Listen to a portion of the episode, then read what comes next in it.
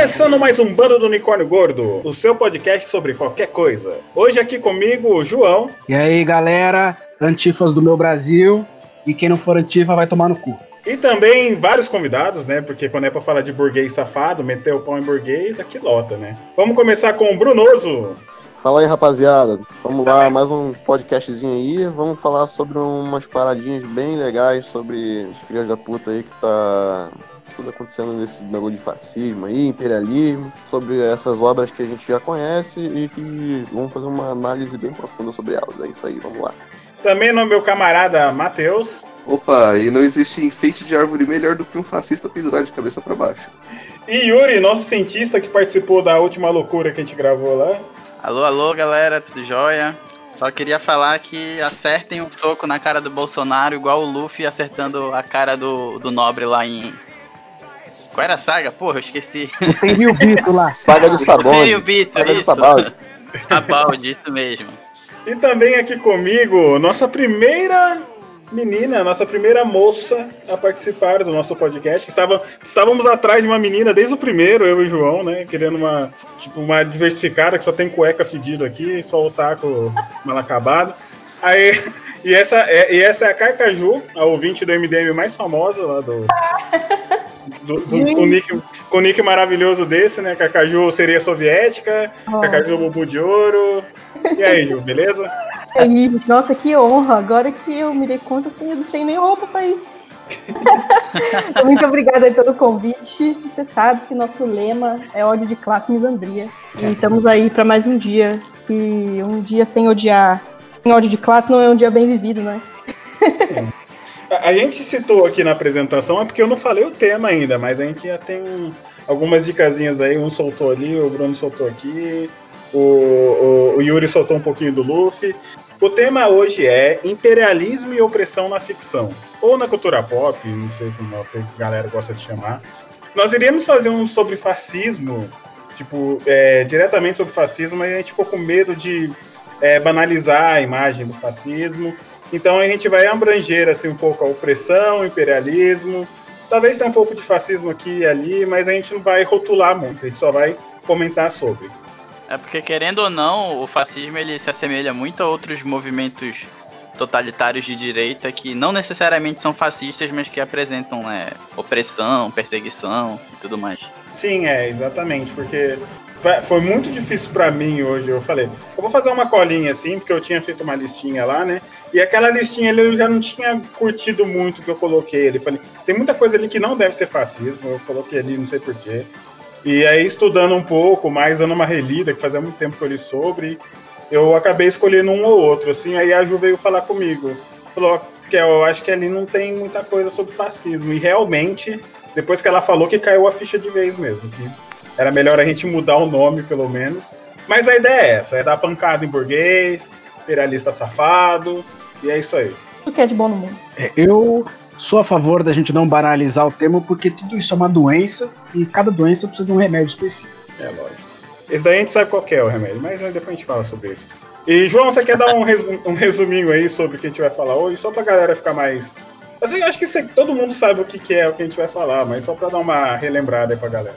Bem, a gente vai tratar aí de diversas obras de ficção, né, que existem nos livros, existem no- nas histórias em quadrinhos, ah, nos mangás, nos animes e por aí vai. Ah, obras que tratam de sistemas imperialistas, aí vai desde eh, diversos tipos de opressão, né, a colonização, a escravidão, ah, a supremacia étnica, racial ou de classe, a exploração em geral e como a gente pode sapecar uma paulada na cara dessa galera aí, né? Porque uma coisa que me, não vou dizer que me surpreende, mas constantemente me choca, não deveria, porque é uma coisa que a gente já tá acostumado. É uma galera que consome essas coisas e não entendeu muito bem qual é a mensagem, né? Qual que é a é, o que que aquilo quis passar. Uhum. Acho que o exemplo que pra mim assim é mais óbvio de todos e talvez a gente já pode puxar aí um pouco Já, manda aí já. o nosso aí. primeiro aí é um que, assim, independente se você é da galera do- dos gibis americanos, ali das grandes casas Marvel DC, ou se você é dos animes, do- dos mangás, ou só da literatura, ou só das séries, mas você já ouviu falar com certeza é Star Wars. Star Wars é um exemplo muito, muito claro, né, do, do, do imperialismo, como lidar com ele, de algumas mecânicas, de algumas dinâmicas Cara, de se o, lidar com ele. o episódio 1, quando mostrou o Palpatine. É que faz bastante tempo que eu assisti, mas quando o Palpatine apareceu na, no filme. Aquela invasão que ele fez com os droids numa, numa cidade. Eu sei que toda aquela parte do parlamento, aquela parte da invasão, aquilo ali é muito Hitler. Tipo, Lembra muito Hitler. Como ele começou, né? A ascensão dele. E, tipo, aí a hora que eu vi aquilo ali, eu falei, caramba, velho, existe. Eu acho que foi o- no Star Wars foi a primeira vez que eu vi isso. Existe esse tipo de coisa em filme também, tipo, fictício, sabe?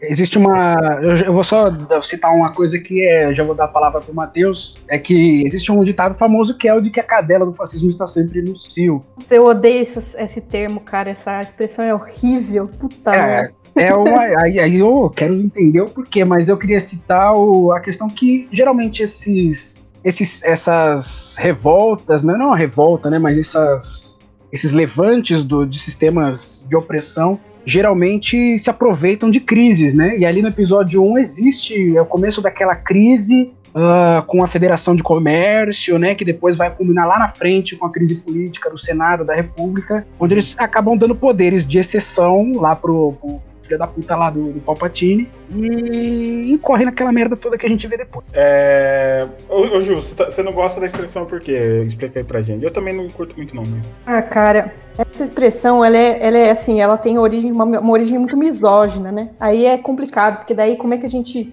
Ah, é, fala aí de lutar dessa coisa da opressão, né? Se a gente não concilia aí a questão do patriarcal e de raça, né? Porque eu, sou, eu sou uma marxista ferrenha, assim, eu falo, né? Eu leio muita teoria, já fui de, fui de partido, já fui de tudo.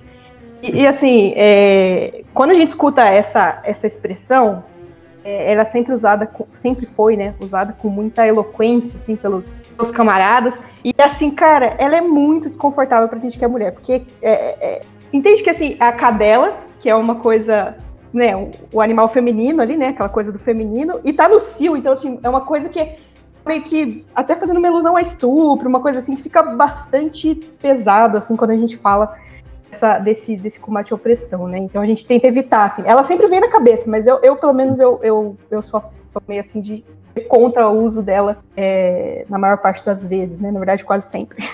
Um que eu usava muito, Ju, e eu tô parando de usar, porque também é uma, é uma expressão. é, Ele também é, é sobre estupro e ele tem também é, ah, sobre homofobia também, que é o arrombado, né? Eu usava Ah, sim, muito arrombado. mu- você não tem- Eu e o João, era direto, arrombado É. aqui, arrombado ali.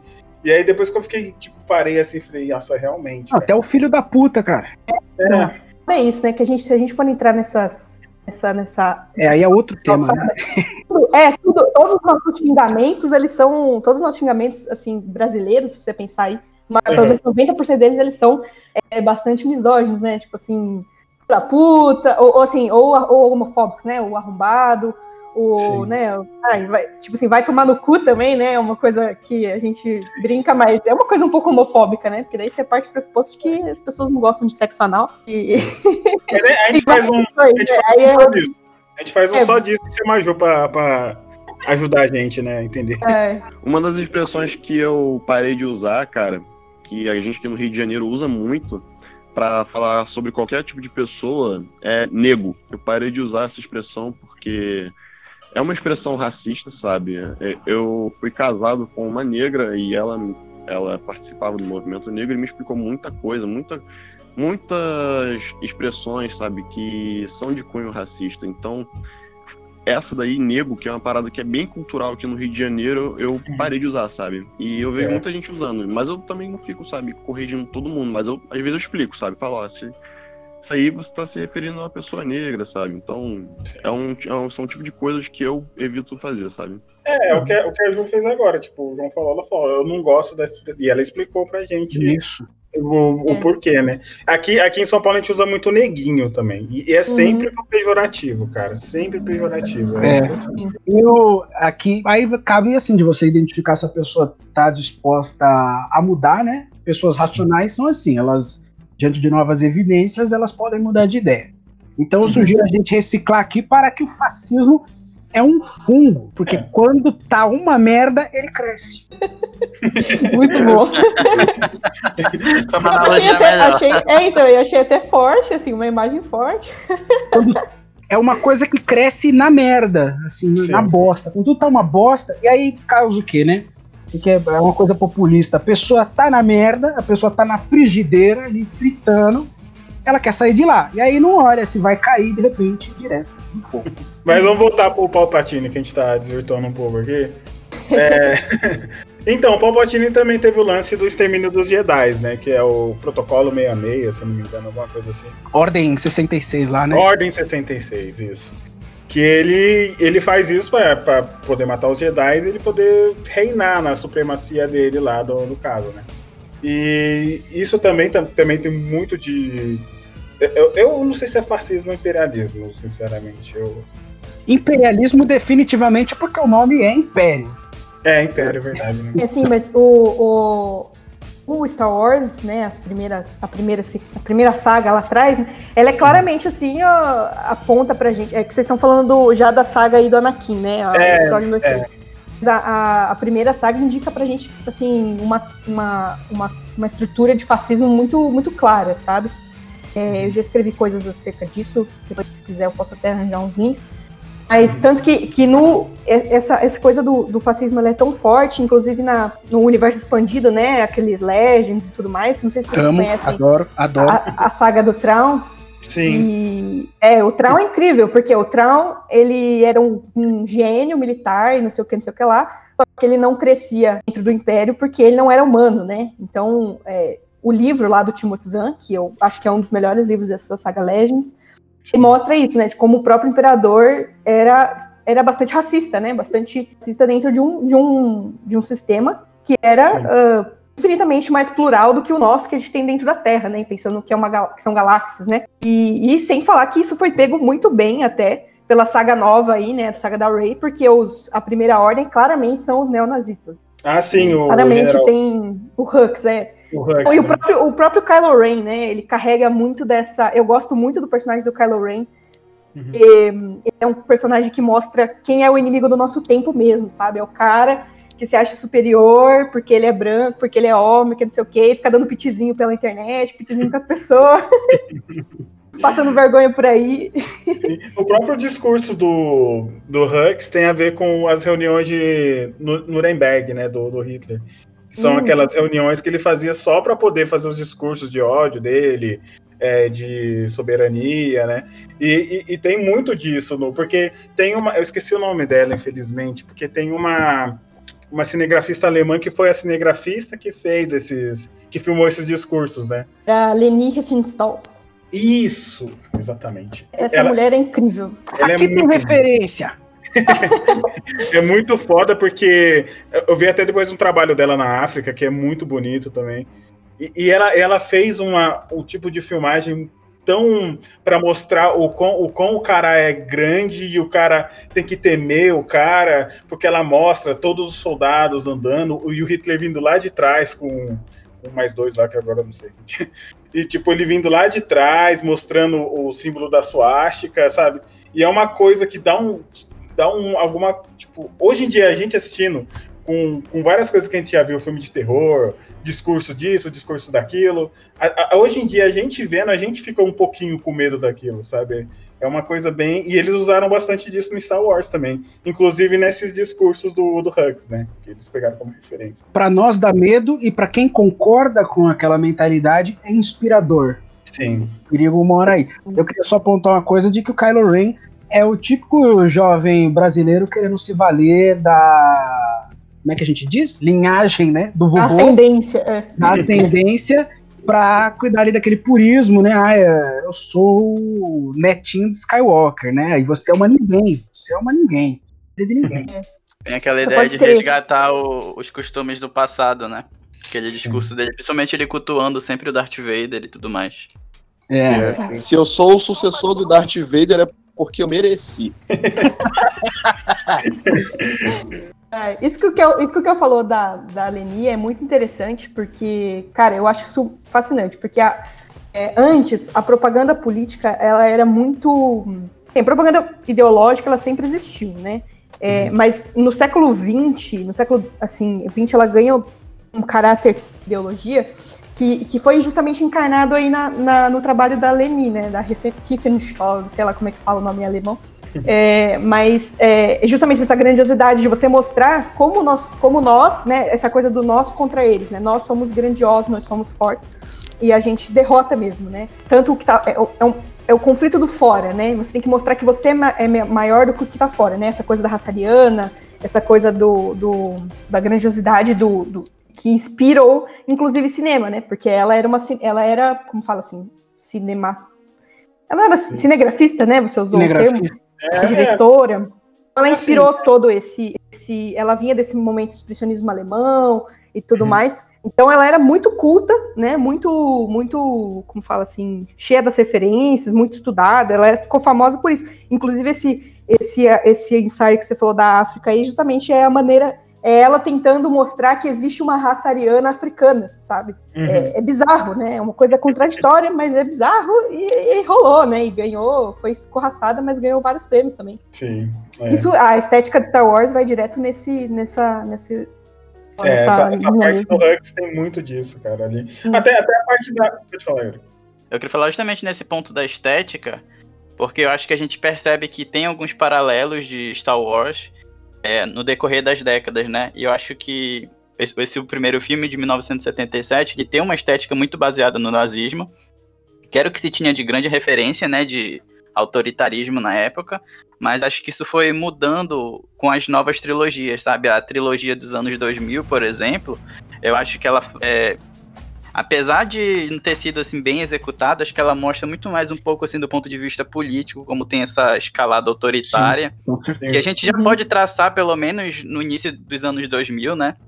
Só que isso ficou mais evidente agora por causa de internet e tudo mais, né? Uhum. Mas a gente consegue traçar essas origens para os anos 2000, que eu acho que aquela trilogia reflete um pouco disso.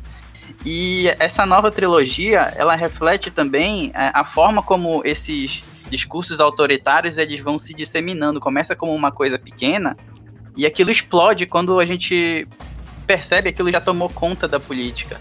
Lembrando Sim. que a primeira ordem começou como um grupo paramilitar, acho que, acho que deve ser, né, paramilitar. Um grupo Uhum. pequeno, um grupo que era contra o governo.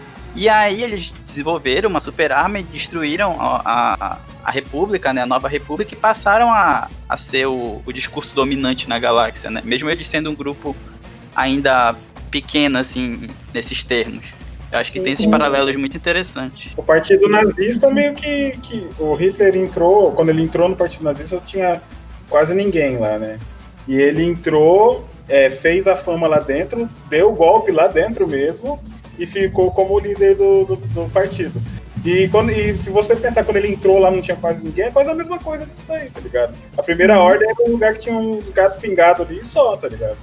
O, a- eu acho que a, a trilogia, a segunda trilogia, né, que na ordem cronológica seria a primeira, ela realmente traz um pouco mais dessa questão da, da política, né? Tanto é que uma das grandes protagonistas é uma senadora, né? E mostra aquela como, como esse tipo de política ascende ao poder com aval popular. Porque a gente tem que lembrar que Hitler mesmo, ou Uhum. mesmo Mussolini tiveram aval popular Sim. né? É, tem aquela frase célebre da, da Padmé que é, é é assim que acaba a democracia, né? Com uma salva estrondosa de palmas. E logo em seguida que vem a nova trilogia, né? Eu não vou nem entrar no, no filme 9, porque para mim esse filme 9 não existiu, mas assistiu pelos memes.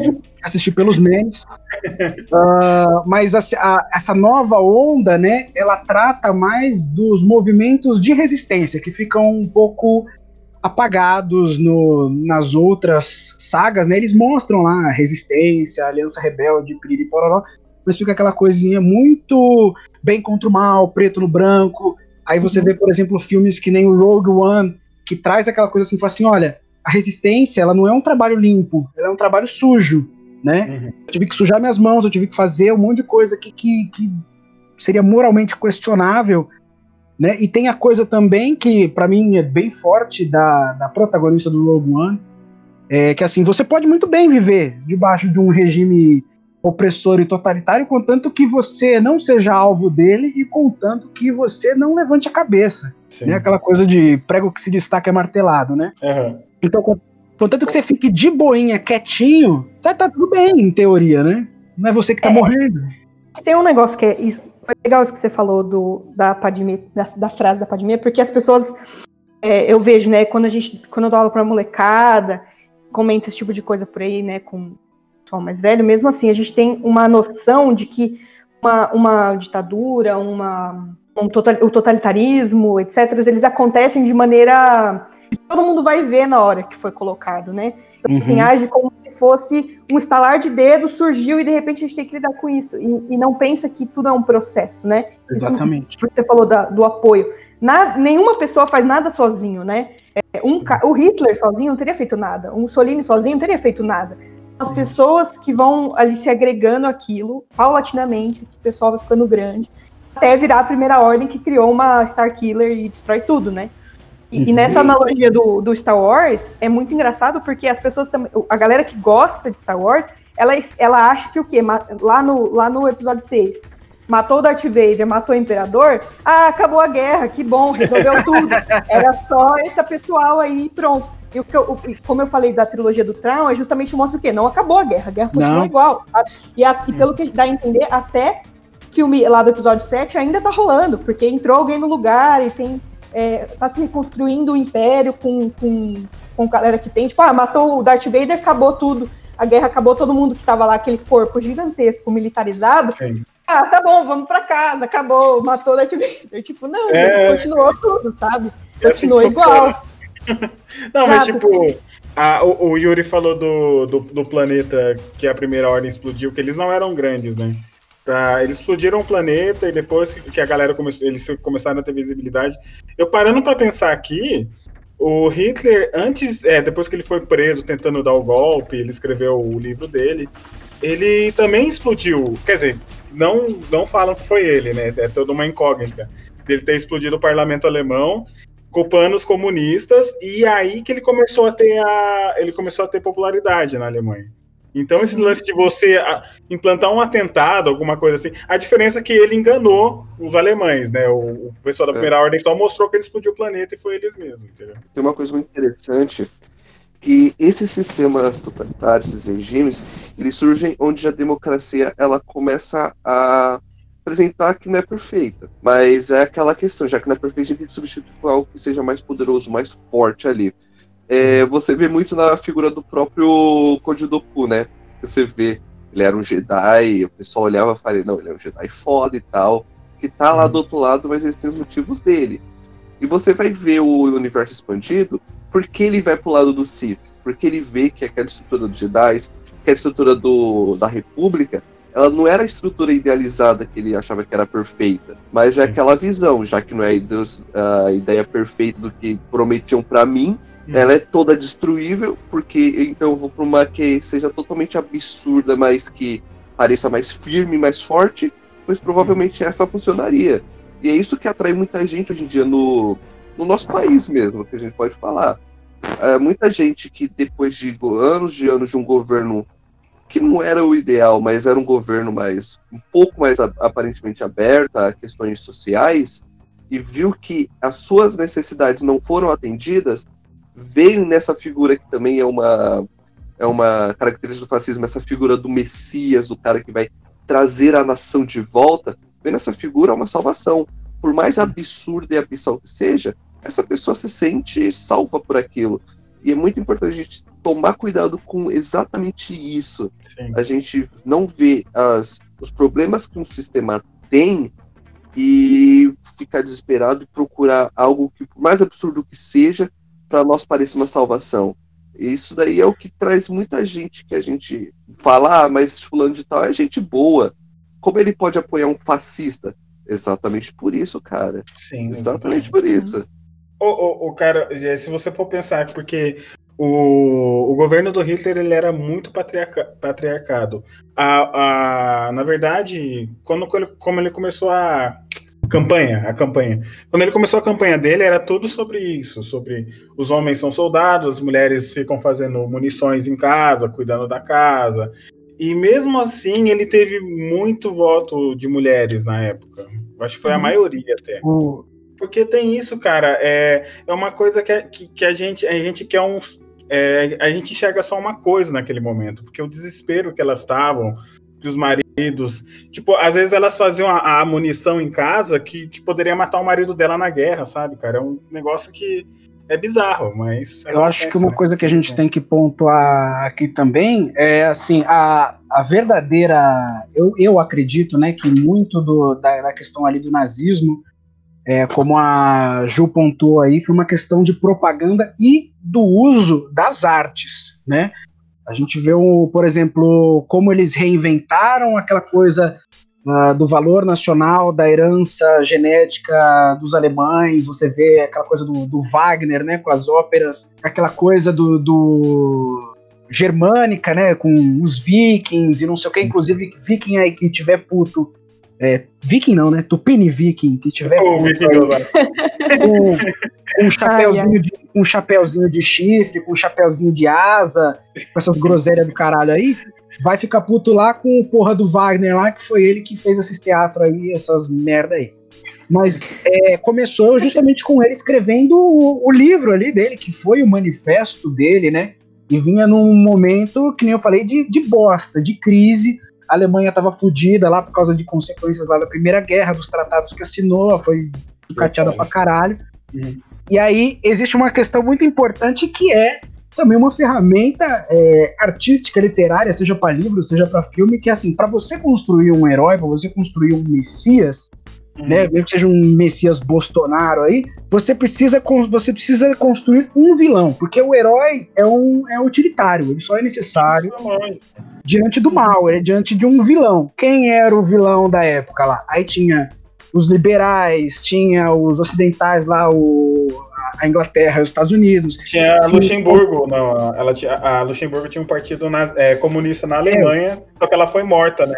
né? Tinha os comunistas em É, a geral principal ali. ameaça no mundo naquele momento, no século XX inteiro, né? A ameaça, entre aspas, era a União Soviética, né? Era jovem, as jovens repúblicas. A maior força, né, daquela época, basicamente. E assim, em menos de, de 30 anos virou uma potência mundial. Uhum. Veio da, do agrário até o super mega power industrial e deixava todo mundo no chinelo. Saiu do sistema feudal pra ganhar a corrida espacial, velho. É simples assim. Simples assim. Aqui, aqui começou um negócio tipo de. Ah, o comunismo, aqui, tipo, como vilão aqui no Brasil, né? Falei, Mas, meu amigo, o comunismo aqui no Brasil, cara, a gente não é essa força toda que você acha que a gente é, tá ligado? A gente não é um bicho papão dessa dimensão que você acha. Deixa Coisa- nós. Tá ligado? Não, não, é, não é na União Soviética aqui, é outra coisa, cara. Coisa gente- É que, é que pra mim daí, que eu, eu, que de verdade seriam legais. É, pode, pode falar, Ju. É que pra mim, na verdade, no Brasil, a gente tem um problema de fundo muito maior do que é, é, que eu consigo enxergar, né? Como eu trabalho com história da América, principalmente em pesquisa e tudo mais, trabalho com escravidão, né? É, eu, eu vejo que as raízes do Brasil, que é um país muito jovem, tem outras questões de classe muito violentas, né? Então essa questão do, do racismo e do, do, do- dessa, dessa duração que a nossa que a nossa sociedade se deu através de tradições que são escravistas, escravocratas, né? É, a dinâmica da classe média, que os seus antepassados tinham escravos, a, a síndrome de Sinhá, a síndrome, sabe? Então é, tem muito tem muito desse- dessas questões de fundo.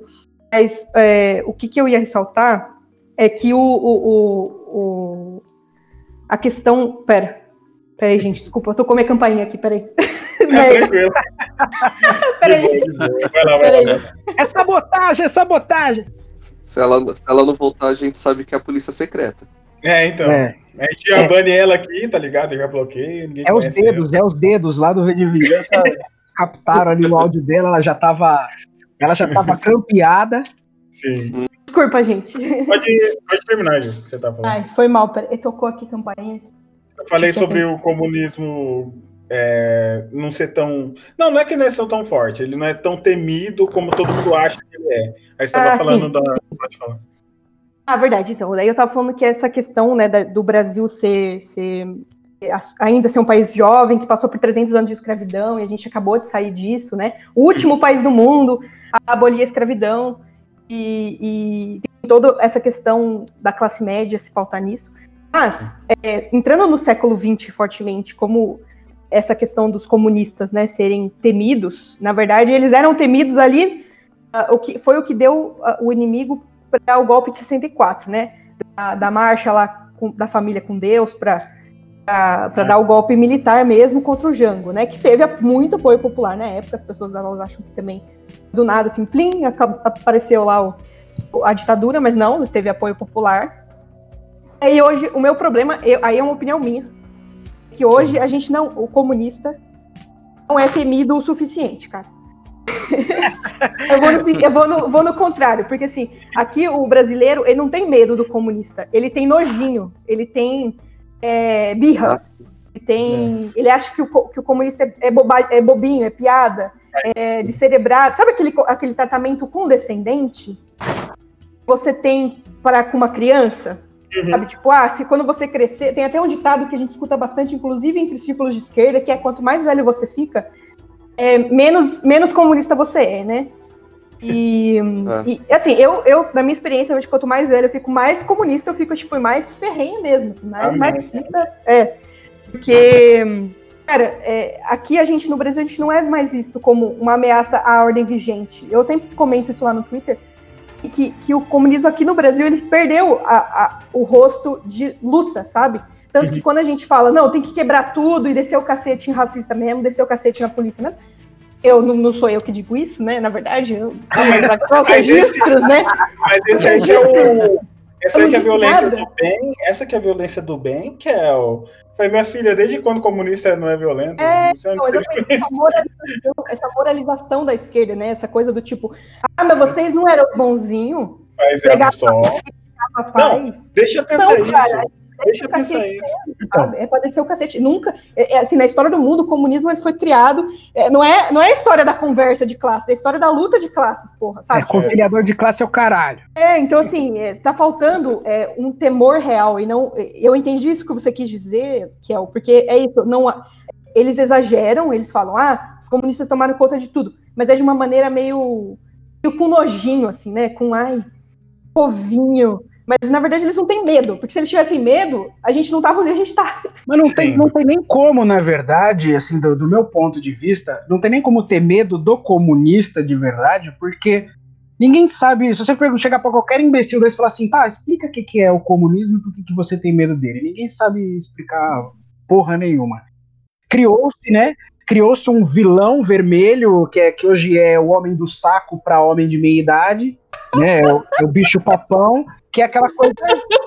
É eu campanha... que é tipo isso. O, o que eu quis dizer é que, tipo assim, é, não é nem que não tenha. Que, a, que o pessoal não tem que ter medo. Eu falo assim, os outros governantes de direita, geralmente, usam isso pra galera é, votar nele. É um espantalho, né? E aí é. cria-se. Cria como é que eu posso dizer? Aliás, é, reju, se rejuvenesce essa questão da, da.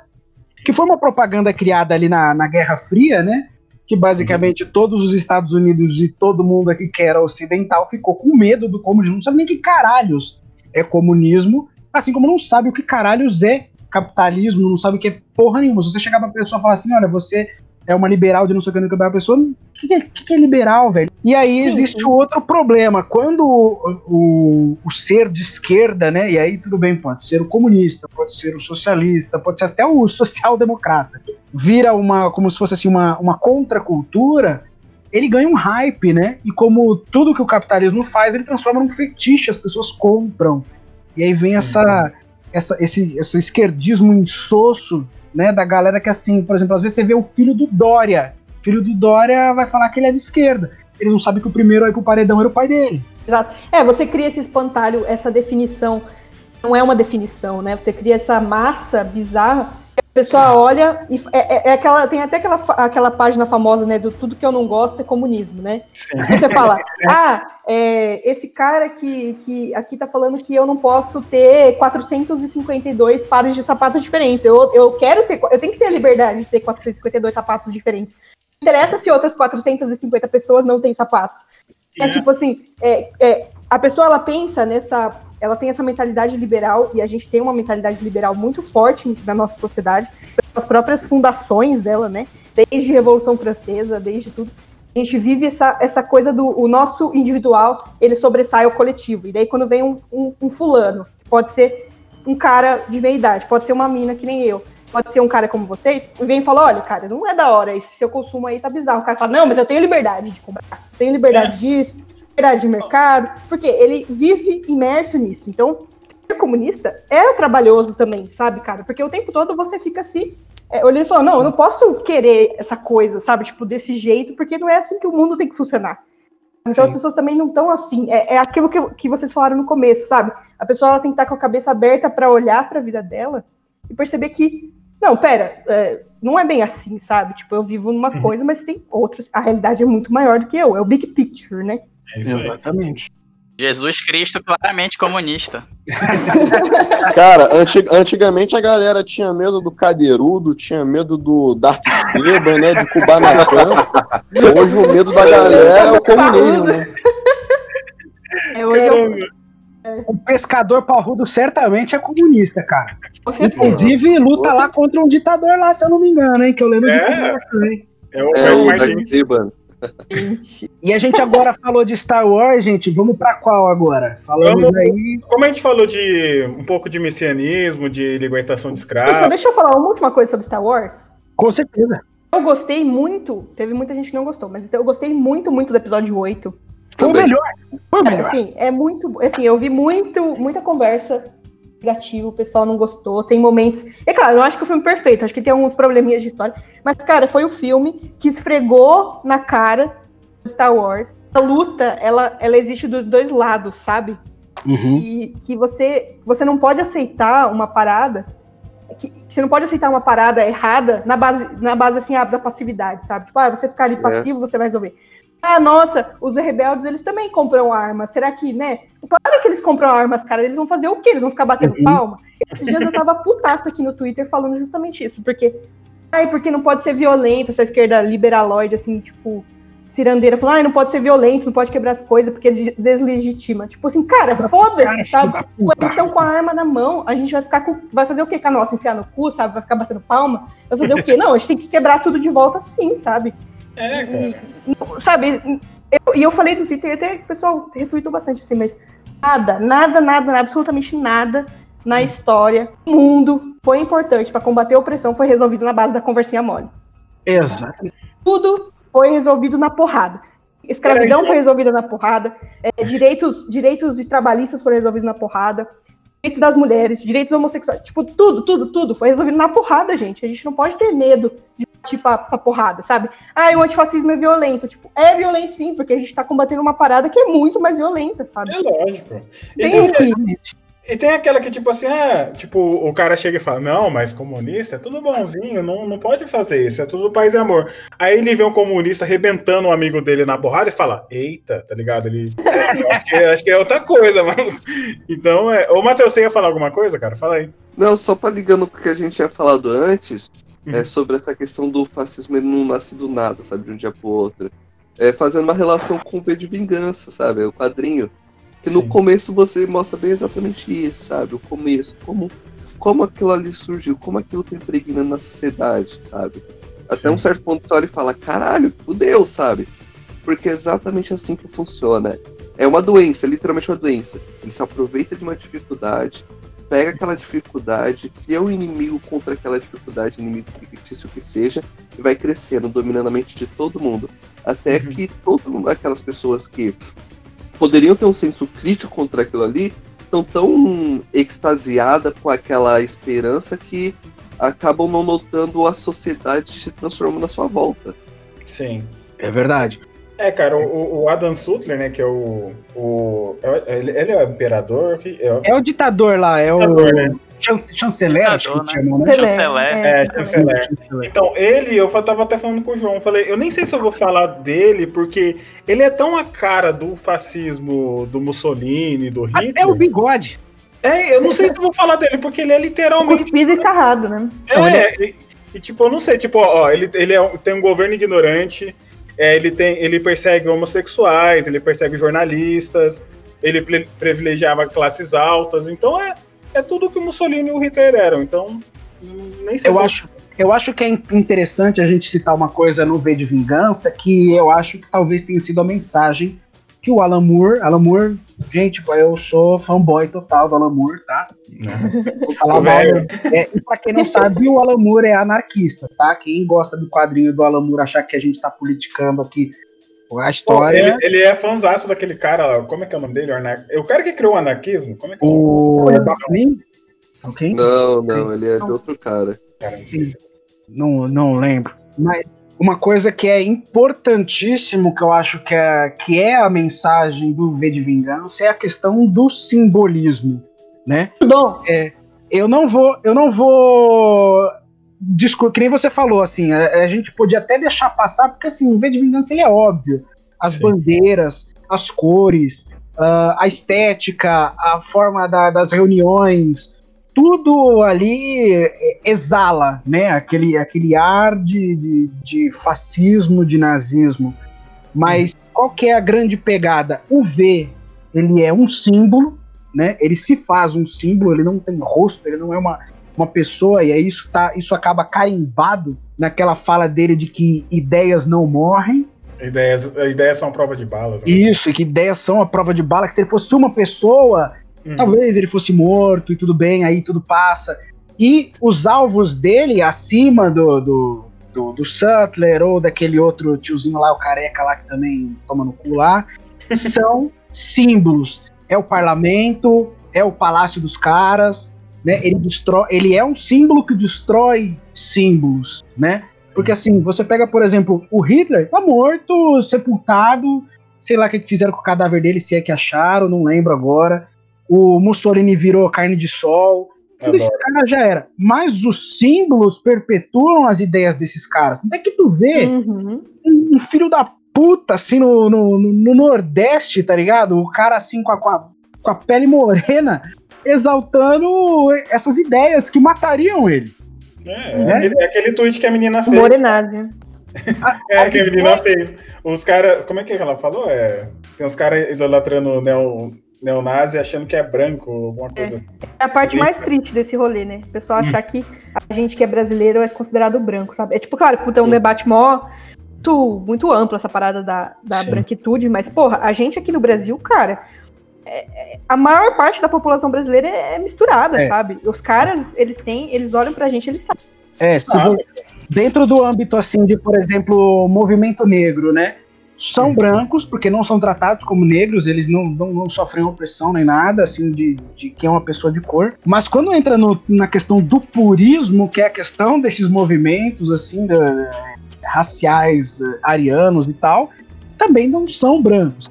Não são brancos. É, é, é que a gente tá falando aqui do V de Vingança, já podia até fazer um pulo pro, pro Harry Potter. É sangue sujo, cara. Uhum. Sangue ruim. Que ruim. Eu queria só voltar naquele tópico que a Gil falou, né, sobre é, as grandes conquistas democráticas e tudo mais, que foi tudo conquistado na base da porrada mesmo. Eu acho que V de Vingança exemplifica muito bem isso, porque é justamente a história dele atacando os símbolos, dele pressionando esse governo até as últimas consequências, sabe, Pra conseguir fazer a população sair. Uma pessoa conseguiu fazer isso, né? Sim. É, ver a população se levantar contra essa opressão, é, escancarar a corrupção que rolava lá por trás, corrupção moral, corrupção ética, de gente que estava envolvida com o alto escalão do governo, lá, o padre lá envolvido lá com pedofilia e tudo mais. Sim. É muito, muito legal essa. Dá pra fazer muitos paralelos também com o que a gente tá vivendo agora, né? Sim, Cara, sim. vocês Uhum. trouxerem à tona aí o V de Vingança. Eu tava só lembrando aqui agora que, mediante tudo isso que a gente tava falando aqui, é, tem uma série, é um filme, não lembro agora, que é O Doutrinador. Não sei se vocês já, já ouviram falar. que é, um, é um V de Vingança da, da galera Da bolsonaro. É. É um filme ruim sobre um quadrinho ruim. É, Exato. E assim, e, e eu acho pitoresco esse nome, né? Porque quem, eles falam que quem é doutrinador é da esquerda, né? Ai, gente, é aquilo, né? O cara deve ter se achado um baita gênio das- da, do quadrinho mundial quando ele escreveu essa história. E é tipo assim, se você pega pra ler, desculpa, eu nem sei o nome desse autor, mas é burrice atrás de burrice, assim. Não, Nem vale não. a pena Só saber. consigo. A vez que eu li, mano, eu li assim, kkkk, burro do caralho demais, meu Deus do céu. tipo isso, não tem nem o que fazer, sabe? É tipo Aí vai um filho da puta. é o desenhista que pensa. É, nossa, É que a gente. me fale, mano. A, a gente chegou a discutir, mas acho que não gravou, Yuri, que a gente falou um Fala pouco. aí, Yuri. A Foi, gente a falou do gente- Capitão Nascimento, a idola, aí, tipo, o pessoal idolatrando ele, sendo que ele era um cara horrível, tá ligado? É, Em outra conversa a Ai, gente tava falando justamente isso do pessoal que interpreta mal tudo que tá nos quadrinhos. É, o cara que tem Uhum. um- referências boas, mas não entende aquilo, né? Alan Moore, É. o cara que exalta, por exemplo, o Rorschach. Puta, Porra, é isso o aí. Rorschach é um puta, um puta Cara. é, encarnação, uma personificação do que é o, o fascismo, esse fascismo conservador e fanático, Uhum. sabe? Uhum. Aí É, todo mundo assim- chocado na época que saiu a série, né? Agora que teve esses debates aí da série que saiu. Como assim o Rorschach é o símbolo fascista? Tipo, gente, vocês leram mesmo o quadrinho que É, o Alan Moore escreveu, sabe? Vocês devem ter olhado só as imagens, não é possível. teve um cara que mandou um negócio pro Alan Moore falando assim: pô, eu adoro o Rorschach, eu super me identifico com ele. O Alan Moore ficou tipo assim: nossa, Mano. que pena. Pena, não me escreva mais. É, não, Fala aí, Matheus.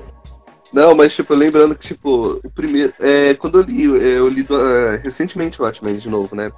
E, cara, o primeiro diálogo dele é literalmente falando que a, a cidade. é, todas as mulheres da cidade se transformaram em putas sujas, os negocinhos. Você fala, cara, isso. como, tem como um Urbano, isso, mano. É tipo esfregado na cara. Isso, e é algo, e é algo direto, cara, né? Nenhum negócio tipo. Não, mas a montanha é a mulher.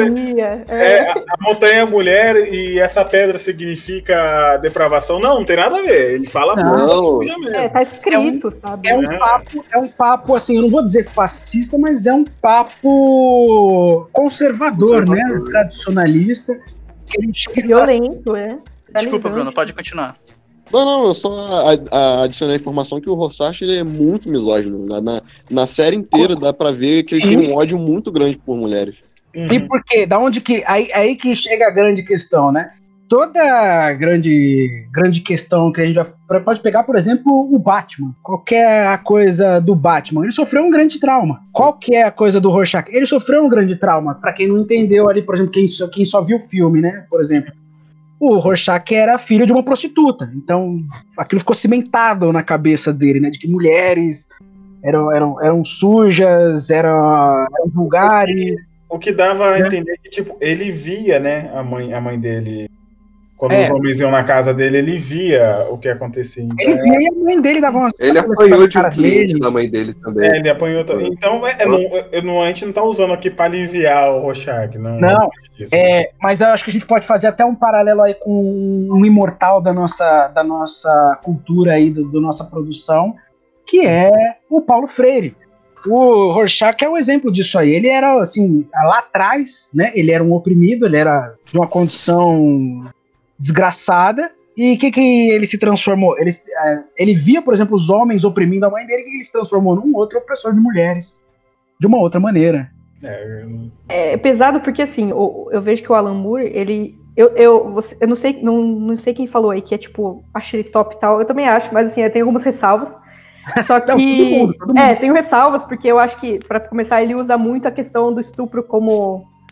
como assim. É, é, como vou dizer assim, como argumento, sabe? Não, não só nessa questão aí do Rorschach, mas pra tudo. Ele usa muito desse, desse artifício pra para dar profundidade ou dar alguma questão para personagens femininas, pelo, pelo menos, sabe? Então acho que eu tenho essa é ressalva. verdade. Usa É. demais isso de uma maneira um pouco com- complicada. Mas enfim. agora, agora que você falou, é realmente. É, então eu acho que. é, Na verdade, nos quadrinhos, em quadrinhos gerais, assim, até, um, até certo tempo atrás tinha muito esse uso do, do estupro para para legitimar histórias femininas, assim, sabe? É, e recentemente eu lembro que isso foi encarnado muito bem numa fala, olha só, da Sansa do Game of Thrones, nessa última temporada, que ela, que ela tá conversando lá com o cão de caça, e ele fala assim, pô, né, que triste essa vida aí, não sei o que, pá. Daí ela fala, olha, se não fosse o Mindinho, não fosse o Bolton e tudo mais, eu ainda seria uma menina, e não a pessoa que eu Ai, sou hoje. mano, isso aí eu quis Cara. achar minha TV, veio na paulada. Vontade de- Nossa, eu tava no bar, mano, eu dei vontade de atacar a garrafa de cerveja no, no- na TV, sabe? Porque. É Puta basicamente merda, velho. assim que eu fui estuprada, né? Ainda bem. É, tipo assim, a- o, o meu crescimento dependeu do meu estupro. Tipo, cara, isso é muito escroto e de um nível bizarro. Eu acho que o Alan Moore ele não chega a usar disso Não. claramente, mas ele usa demais e ele beira essa, esse uso É. muitas vezes, então é um pouco complicado. Tá com o pé Mas- ali quase, né? É, ele quase entra nisso e, e é um Ele depois complexo. entrou em obras assim que, que eram mais de. é, ele fez acho que Prometeia, que era um Sim, Uma ideia incrível. com, com mulheres, ele fez algumas coisas mais relacionadas à, à libertação sexual e tal. Uhum. Mas querendo ou não, lá atrás ele era. É, cara, é assim, você reconhece o, o lugar da pessoa, assim, né? Sabe? Tipo, olha, É. tem limitações. Porque eu acho que o problema também é que as pessoas elas estão esquecendo que tudo que a gente consome tem limitação, né? Exatamente. As pessoas que a gente gosta de consumir o conteúdo têm limitações, né? E, e, Sim, claro, pessoas, é, tem né? coisas que são, que são pesadas, então a gente não aceita. Mas algumas coisas a gente tem que meio que entender que tem limite. Não é perfeito, a vida continua. É, isso é. essa questão assim, o- cara, eu, o que eu falou aí no começo, que é tipo assim, ah, vamos, os caras estão politizando as paradas. Tipo, cara, eu odeio quando alguém fala isso. Porque tudo é político. Tudo é política, exatamente, tudo é política, cara. Tudo que você faz no seu dia é parte de política, assim. Você pode achar que não, mas é o fato de você tomar café de manhã todo dia. É, toda, toda a Política, relação humana você pode colocar É. como política. Sim, não, e política no sentido assim, alguém, também alguém, alguém fez com que aquilo estivesse na sua vida, sabe? Sim. que tá inserido na sua vida só tá inserido na sua vida por política. Se você toma café todo dia, se você usa um notebook da Samsung, se você usa um Mac, se você tem um telefone X, sabe? Sabe, Tudo isso é parte de política. Sim. Aí o cara vem falar assim: ah, vocês estão politizando. Esses dias eu vi isso, vocês estão politizando Star Wars, vocês estão politizando o Alan Moore. Não, Você não tá lendo. Não foi nós, não, foi o autor, Não. tá? É, Você- sabe? você assim, não é tem isso, noção. Mas não entende o que tá sendo dito, sabe? Isso é. é Até, concordo. até o fato de tu escolher alguém pra jogar no teu time de futebol acaba sendo uma decisão política. Porque Com tu vai certeza. jogar a pessoa por conta do nível de habilidade, ou de repente é uma, um amigo teu que nem tem tanta habilidade, mas tu gosta muito do cara e tu quer, sei lá, ajudar ele de alguma forma e tu escolhe ele. É uma decisão política, querendo ou não. Inclusive, eu gostaria aqui de pontuar que provavelmente o nosso presidente nunca foi aquele que escolheu o time de futebol dele, porque, né? Só A famosa só uberização nessa porra, velho. né? Fala assim não que ele é atleta, pô. Tem histórico de atleta, cara. O Bolsonaro, o nem Bolsonaro ele é o botão random do Wing Eleven, né? Ele você É. aperta o botão. Ô, mas fazendo uma relação que falaram que, tipo, existe política em tudo, cara, existe política até numa animação de massinha sobre galinha, gente. Puxando já a Exatamente, A porra. fuga das galinhas. Ó, tem, tem a, Exatamente, tem cara. a, tu- tem a tu- é, como é que é o nome dela? Tu, Twin, Twindy, alguma coisa assim, a senhora. Tweed, Tweed. Aham. Ela é claramente a, tipo, a, a- o chanceler lá do Sutler, né? Os cachorros e o marido são o, o exército, as oprimidas são as galinhas, e o galo que chega, a gente pode colocar ele como o quê? Salvador, alguma coisa assim. Ele é o Não, esquerdomacho. o, galo ele é o estrangeiro, né? Ele é o mostrar como lá fora. É, Sim. o O Galo, na verdade, ele tava interessado no rolê dele próprio. Ele queria sair fora, Sim. né? Pelo que eu me lembro do filme, era isso aí. Ele, assim, ele não analisou a situação social do negócio ali. Não, depois ele. ele- Eu quero, eu, quero, eu quero meter o pé, gente. Alguém me ajuda a meter o pé. Aí ele viu Ele a força cai na do- fazenda, né? Ele cai na fazenda É, e vê que eles vão morrer. Aí ele, precisa, ele quer sair dali de novo, né? É, ele analisou ali. Primeiro ele viu a força do coletivo, opa, essa galera pode me ajudar.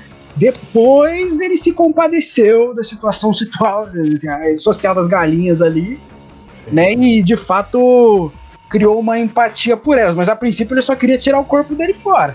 É, sim. Ele é o elemento estrangeiro, né? Ele vem pra mostrar que realmente o mundo lá fora é diferente para as galinhas, né? Exatamente. A, a, a- líderzinha é mesmo a protagonista lá, que eu nem lembro o nome. Gente, quando, pra vocês terem uma ideia, quando eu assisti esse filme quando criança, eu fiquei simplesmente aterrorizada, assim, aterrorizada. As galinhas têm dentes, cara. Não dá pra. É, primeiro isso, as galinhas têm dentes, né? É completamente, assim, é aterrorizada, porque eu fiquei pensando, cara, tem come... sabe aquela coisa assim, de- quando você lembra que você ficou, virou comunista? Foi tipo assim, sabe? Aham. E, e eu lembro assim que eu fiquei um tempão sem conseguir comer frango, sabe? Tipo, real, assim, sabe aquela coisa, tipo, nossa, minha mãe faz uma torta de frango tão top, mano. Uma época que eu não conseguia, assim, nem pensar, sabe? E assim, é de tudo, eu queria ser de tudo, mas puta. Eu lembro que eu gostava de uma galinha gordinha que ela ficava tricotando. Eu adorava ela. É. Que ficava que tá- achava que tava tudo bem, né? Sim, ela, ela só ficava tricotando, ela nem entendia o que estava acontecendo. Caraca, bicho. O, Das galinhas. o eu, e aí a gente pode até partir para um outro que é, eu acho legal que assim a gente pensou em obras tão ah, que de certa forma são escancaradamente críticas sociais, né? Hum. E a gente não, pen- eh, não tava aqui na nossa pauta a Fuga das Galinhas. E aí me lembrou de uma outra, Sim. que também é uma grande crítica social, provavelmente transformou muita gente em socialista, que é o Monstros S.A. Ih, ia falar isso Não, o também. Monstro S.A. é totalmente, é, totalmente Propaganda marxismo. marxista Porra, Monstros total. S.A. é uma obra Total. claramente comunista. É propaganda mar- marxista total, assim, cara. É, Pixar- não, a Pixar, antes dela ser comprada pela Disney, ela era muito comunista. Depois que ela foi comprada pela Disney, ela ficou com uma, com umas ideias mais, né, assim, continuou fazendo filmes ótimos, mas menos, uma menos liberal. comunista, né? Porque eu fiquei puta nessa questão aí do, Marx, do, do, do Monstro S.A., porque o primeiro é, tipo, muito propaganda comunista, marxista no talo. E o segundo é, tipo, é muito bom o filme, mas é a, vira o self-made man, né? O famoso, o, o homem comum americano que cresce sem ter nada, né? É o, nada. American, é o American Pie Friendly Friendly. Family Friendly. É, o cara cresce, ali começa na, na Monstro S.A. como faxineiro, depois vira do correio, depois etc, e depois vira um monstro, né? Como se ele não tivesse uma trajetória, assim, quase trampista, né? Mas Eu, eu nem entendi aquela continuação, na verdade, porque. é que foi uma... Tirar dinheiro, gente, tirar dinheiro. É claro, tirar dinheiro. Eu assisti, muito feliz, mas realmente, É, se você olha é na ruim. questão... É tipo Não, é os bom. Incríveis 2, não é ruim, mas é que o 1 é muito bom, cara. Não, gente, para. Os Incríveis é, acho que o meu filme de super-herói favorito no mundo, cara. Ele- ele é, é- mara- ele é é- maravilhoso. Eu tenho a, a mesma opinião sua e do. Eu não sei se é o Change ou Hell também, que é o melhor filme de quadrinho que existe, cara. Os Incríveis. Nossa, é o melhor filme de super-herói, cara. Com certeza, assim, disparado de qualquer um. não, é não o, tem. não é o maior como, como grande produção, claro. Mas, tipo, Ultimato, é, Endgame, não sei, esses, É. esses filmes aí que saiu por último. Mas, cara, como quadrinho, assim, é o melhor filme de Quarteto Fantástico, por exemplo, que existe, assim. É maravilhoso, cara. E toda a dinâmica, assim, nossa, é- a dinâmica psicológica do filme é incrível, assim. Eu sou apaixonada pelos incríveis, eu assisto é, pelo menos uma vez por mês, assim, já é um pouco doença, mas assim, eu gosto muito do filme, assim. Eu tô fazendo qualquer outra coisa, eu boto pra, pra, pra assistir. E O o 2, vilão? ele tinha um baita potencial, Sim. e- foi. e- mas também não é tão bom quanto o primeiro, né? A melhor coisa do 2 é o Zezé. É o Zezé. assim, Zezé lutando com o Guaxinim. E o Ai, vilão do Zezé. primeiro, como ele vira vilão, né? Porque ele vira vilão, porque ele é um garoto que acaba ficando puto com o heróizinho dele, né? E acaba virando um vilão doido. Exatamente porque esses. É o mesmo Leonardo roteiro de Homem de não. Ferro 3. entendeu? É o mesmo É, roteiro de, da, da vida, né, cara? Exato. É, é, o- é, o síndrome é o famoso incel, né, gente? O cara manda pra Exatamente. menina ali uma foto da piroca, a menina fala que nojo, aí ele, ah, mulher é desgraça. Meio mulher. É, é bem isso, é exatamente isso. Nossa, esses dias eu compartilhei no Facebook, o pessoal tirou uns prints assim de um, de uma, de uma, de um fio. Olha só, no Tumblr. E, e tava explicando, assim, tipo, muito profundamente coisas, né? Explorando coisas muito profundas da, da psicologia lá do síndrome e, a- e o negócio dele com o senhor incrível e as mortes lá dos super-heróis no futuro. E tipo, eu fiquei, cara, mano, é muito mais profundo, por isso que é tão, tão bom, sabe? Tipo, é muito foda. Esse filme dá, dá até. Vou ter que ter assistir de novo daqui a pouco. Bem que tá na E Netflix. já que, e já que a gente tá falando de filme da Pixar, né? Vamos puxar já um tipo de filme que convém muito o que a gente tá falando agora, que é filme de formiguinha, porque todo filme de formiguinha é comunista. O, o Formiguinhas, eu acho que é da DreamWorks. O Vida de Inseto Eu É vi da da Pixar. Inseto. Mas o Formiguinhas é anticomunista, gente. é, Formiguinhas é anticomunista. O O que, que Vida de Inseto Woody Allen, né? é comunista pra caralho, velho. Vida de Inseto. Ué, aquele. Ai, E Vida de Inseto é um dos meus filmes favoritos da Pixar, cara. Tá no meu top 3. Certamente. Formigas do Mundo Univos. Mas você vê, é por isso que eu falei essa parada da Pixar ser comunista antes de ser comprada pela Disney. Mano, até Toy Story era comunista antes de ser comprada pela Disney. o Toy Story era uma história claramente do tipo. Pare de comprar brinquedos aleatoriamente, seus brinquedos ficam tristes, sabe? Tipo, brinque com seus brinquedos, não deixe eles ali só pegando poeira e tal. Sabe essa coisa bem pra criança, tipo, olha, não seja consumista. Sim. E o pessoal, tipo, ai, nossa, nem entendi. Mas o que, que você ia falar do, do Vida de Insetos, Matheus? Fala aí. Não, eu ia falar basicamente o seguinte: que a gente, é, a gente cresce nessa cidade, no qual a gente vê certas mídias, a gente dá risada, acha engraçado. O nosso pai tá ali do lado, faz um churrasco com os amigos bebendo que a gente tá vendo o filme. Só que a gente revisita esses filmes tempos depois e dá aquele estalo na nossa cabeça a gente fala, ah, tá, sabe? E Vida de Inseto é um filme que mostra muito isso. Porque é o seguinte, a gente vê o Vida de Inseto, a gente acha é um filme divertido de um cara que vai na aventura, vai conhecer o mundo para trazer pessoas que podem salvar a sua sociedade de uma situação de opressão, sabe? Que é basicamente esse o roteiro. E a gente vê, se diverte, porque, ah, legal, os carinhas de circo, bonitinho. Só que a gente vai ver agora, você fala, mano, o cara, ele vive numa sociedade no qual todos os iguais a ele são obrigados a trabalhar por uma criatura que oprime ele pela força. Sim. Ele é obrigado a escapar dessa situação, procurar um meio por outros, para tentar ajudar, só que ele acaba vendo que esses outros não são os que realmente trazem essa solução. É ele junto com os iguais ali, sabe? E a Uhum. gente Uhum. começa a analisar isso e a gente relaciona com a nossa própria vida, assim, sabe? Relaciona com a própria Com sociedade. certeza. Eu vou até mais longe, cara. Eu gostaria de dizer aqui que o Vida de Inseto, na verdade, é um grande, uma grande versão da Pixar do Akira Kurosawa. Pra quem nunca assistiu os Sete Samurais lá, é basicamente Óbvio. isso. Ah, sim. olha, nó- nós temos aqui a nossa vila, nossa vila vem os caras que toma tudo que é essa porra aqui. Uhum. né? Inclusive tem agora um filme faroeste com o Denzel Washington, o Ethan Hawke lá, que eles fazem uma versão faroeste do... do Ah, mas tem versão né? faroeste desde os anos 70. É, tem versão da É o porra. né? Magnificent Seven. É um dos meus O filmes de faroeste favorito. O bagulho é faroeste, que tem versão de tudo. Eu gosto do, do Samurai ali, que é louco. Inclusive tem na Netflix agora o Samurai 7 lá, que também é uma, é uma animação que se baseia oficialmente, acho que tem o Akira Kurosawa no meio da, da produção. ó. Disclaimer aqui, sabe quanto que eu paguei nos dois mangás, que são só dois mangás? Paguei É. 17 reais, cara. Au! Porra! Meu Deus!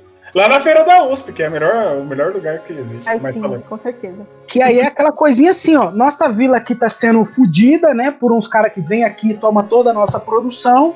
O que, que a gente vai fazer?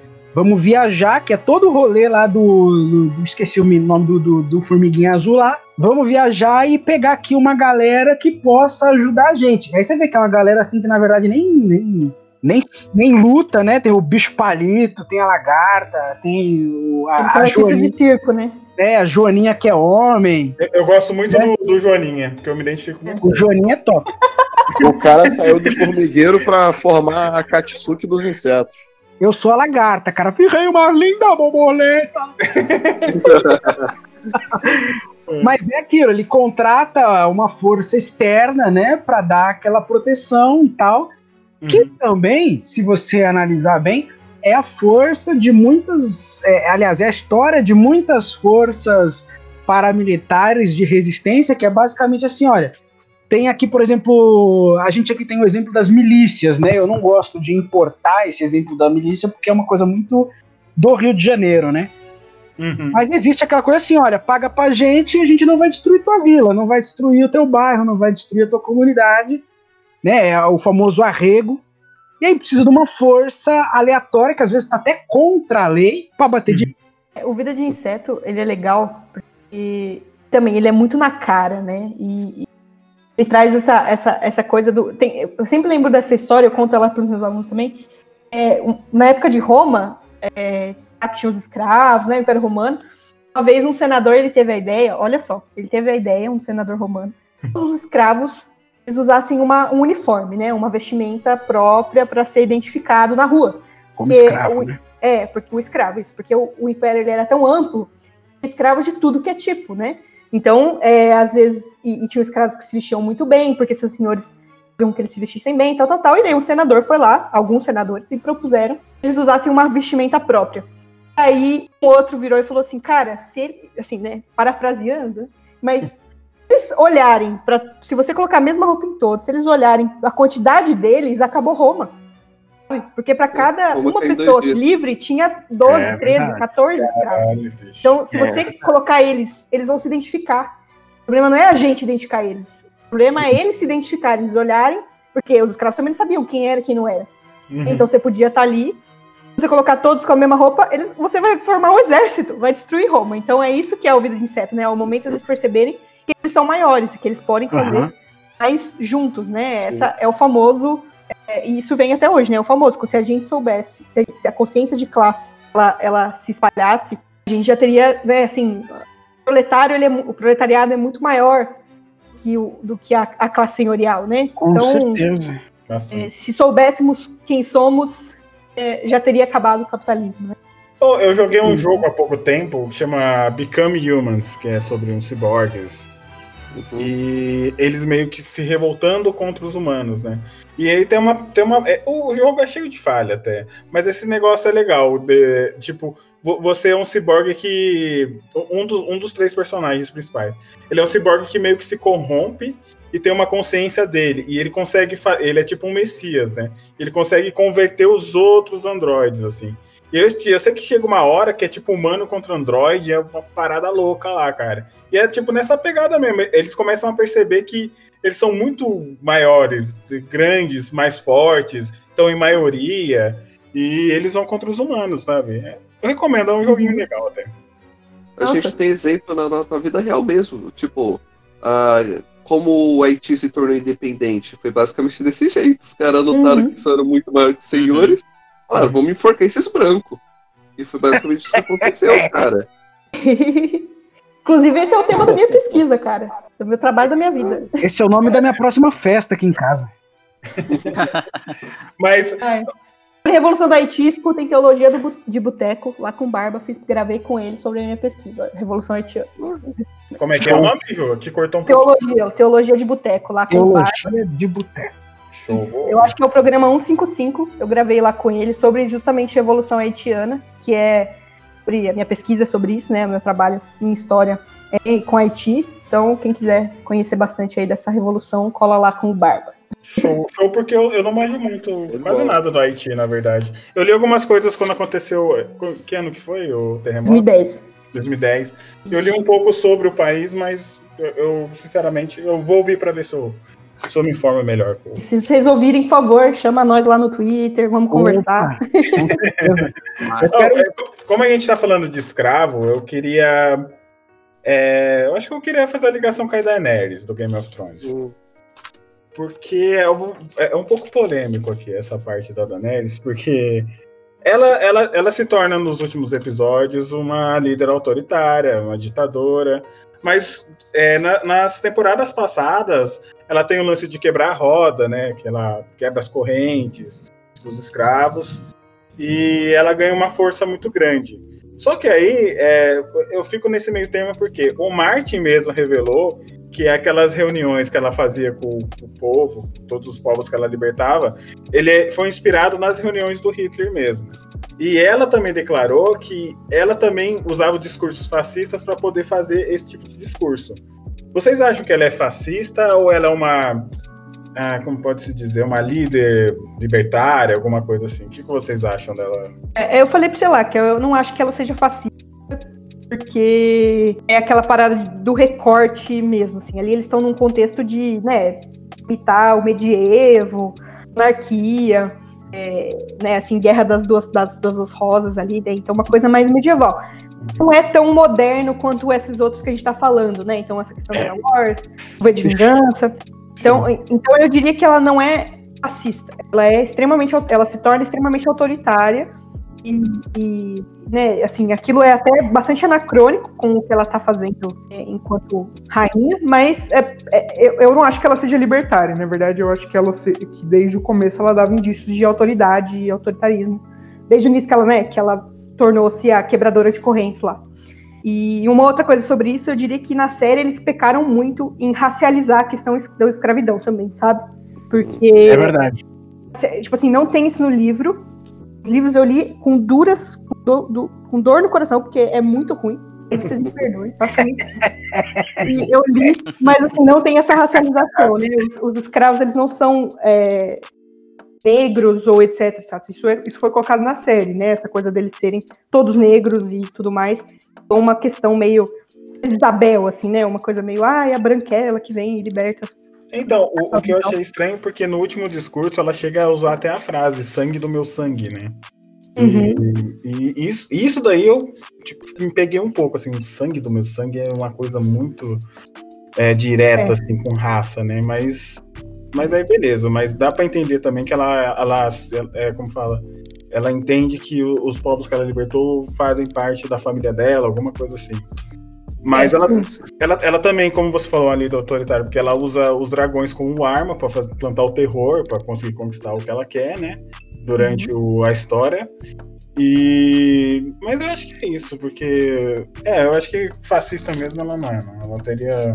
Dela usar discursos que se assemelham a, a discursos fascistas ou nazistas, Uhum. é, eu acho que este, na verdade, não é um grande problema, a menos que Uhum. né, ela faça igual o nosso presidente, que usa ah, simbologias e ah, uma receita, né? Usa aquela, é, aquela mesma receita e, e trata daquelas coisas de uma mesma forma.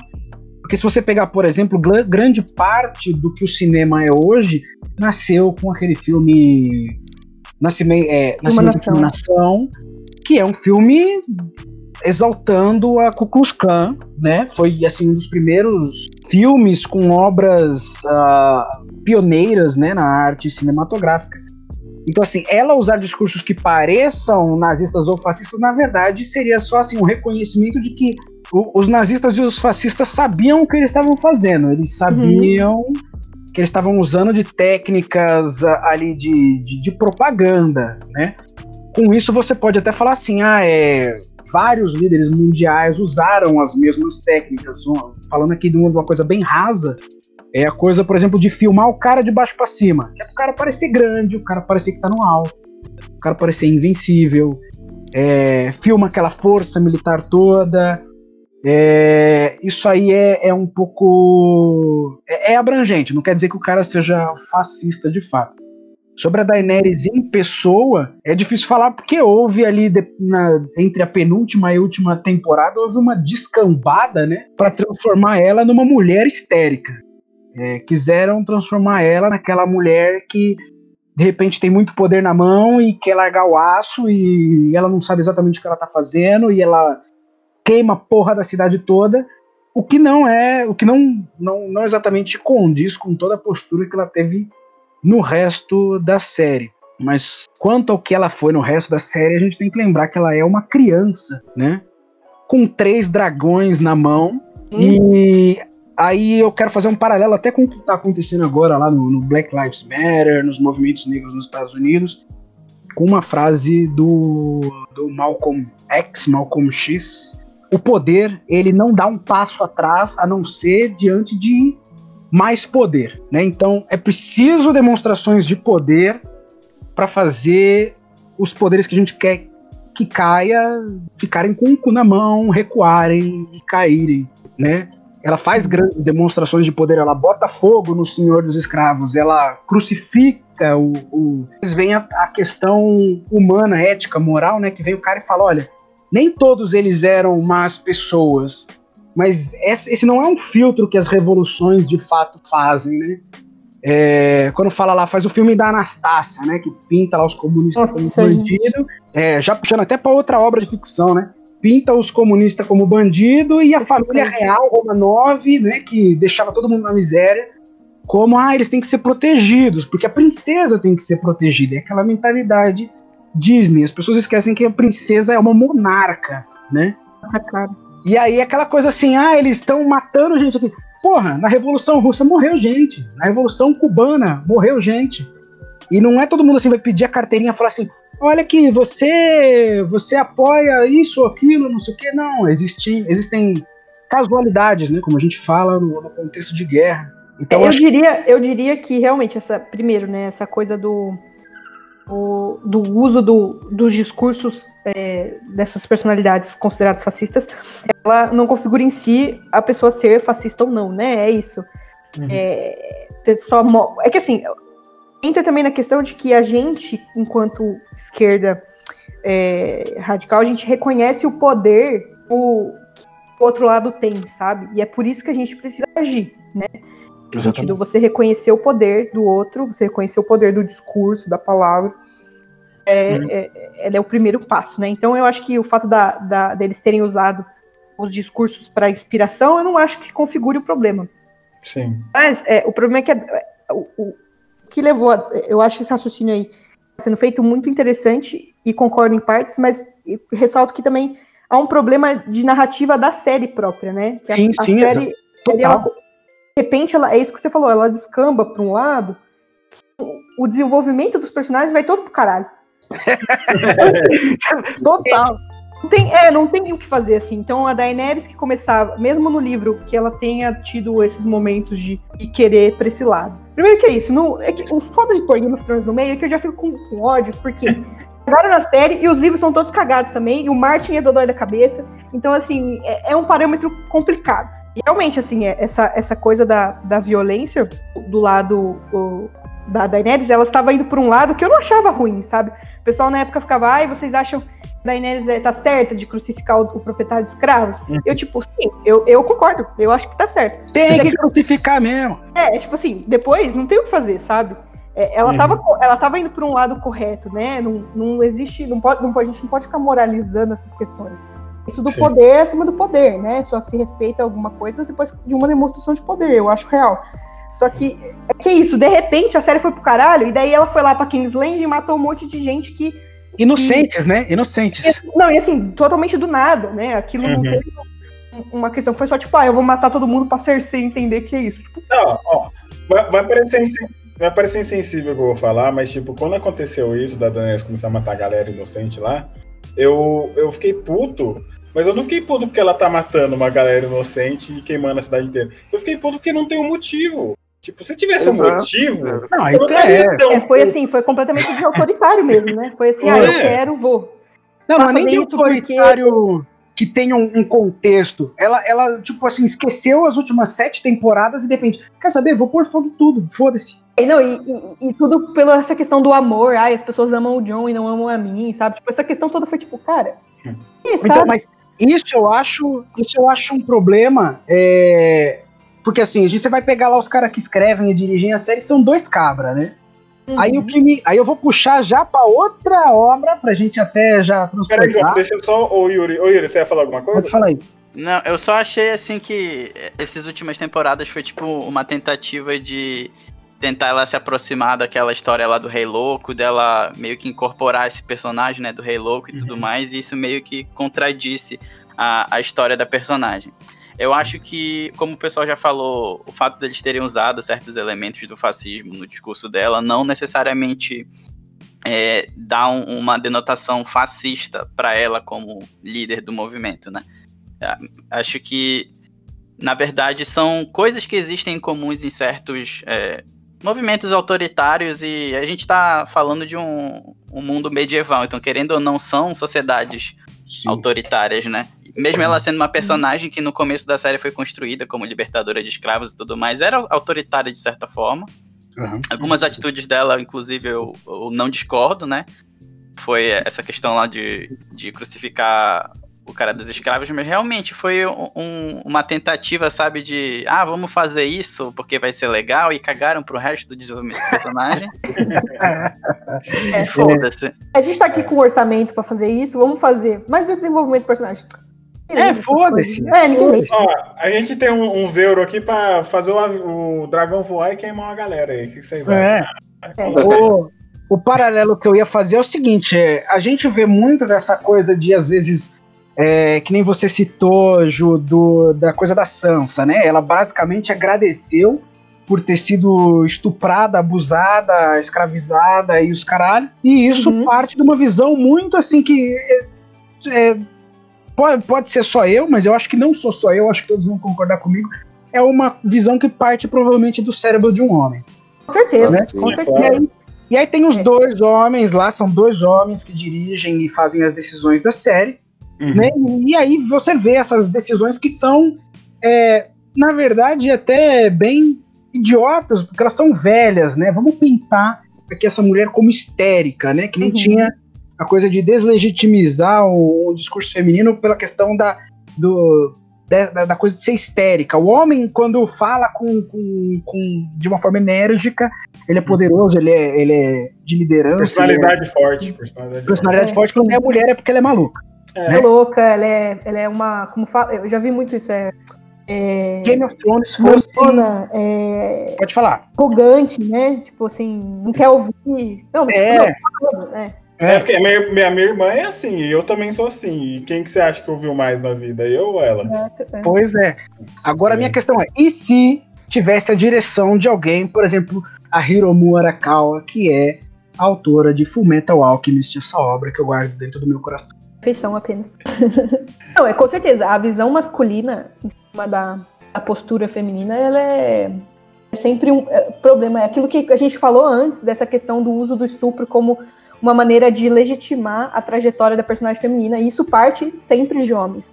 Porque Sim. uma mulher, assim, eu vou dizer, acho que assim, pode ser até uma afirmação que é muito fechada, mas uma mulher nunca faria isso, sabe? De Uhum. colocar o- uma mulher consciente, né? Nunca faria essa coisa de colocar o estupro como uma, uma, uma forma de, de dar caráter para aquela Alegoria. Um ponto de partida, né, por porque assim dizer. você- você- é um ponto de partida. Tipo, a trajetória dela depende dela sofrer esse estupro e por isso ele é necessário. É quase é problemático, entra até nessa coisa que a gente chama de cultura do estupro, como isso é banalizado em muitos lugares. Tipo, ah, tudo bem, sabe? É, ela cresceu por isso, sabe? Ah, ela, é um- ela seria um passarinho ainda se tivesse acontecido isso com ela. Não seria uma rainha. Imagina a atriz lendo esse roteiro, cara, como ela. Nossa, deve É. ter sido tristíssimo. Nossa, Tristíssimo. você é louco. Muito complicado. Eu queria, só agora, eu acho que eu queria puxar que você falou da Anastácia, que eu acho isso incrível. Esse filme da Anastácia, eu uso ele em sala de aula também, porque ele é incrível, cara. O começo do filme, não sei se vocês lembram, é tipo assim, ano era, a narração em off lá, né, da, da Imperatriz, a Imperatriz Mãe. É, o ano era 1916, né? Era um ano de bailes e de sonho e de luxo e não sei o quê. Aí começa, isso começa o filme, né? 1916. Aí eu pauso o filme e falo assim, galera, o que estava acontecendo em 1916, nesse exato momento? Primeira Guerra Mundial, sabe? Primeira Guerra Mundial, o pessoal sendo o maior tipo massacre da história acontecendo, o pau comendo solto na Europa fogo, é. É, tipo assim, na Europa, na Ásia, na América, negócio. Todo mundo sendo jantado na porrada. Soldado russo morrendo de fome no front, sabe? Sim. Miséria extrema na população. E a, a filha da puta da Fox faz um filme com esse tipo de historinha. Ai, o baile, o sonho, não sei o quê. E aí, não, e aí o mais engraçado, né? Porque a história, quem é o, o malvado é o, é o Rasputin lá, né? O bruxo.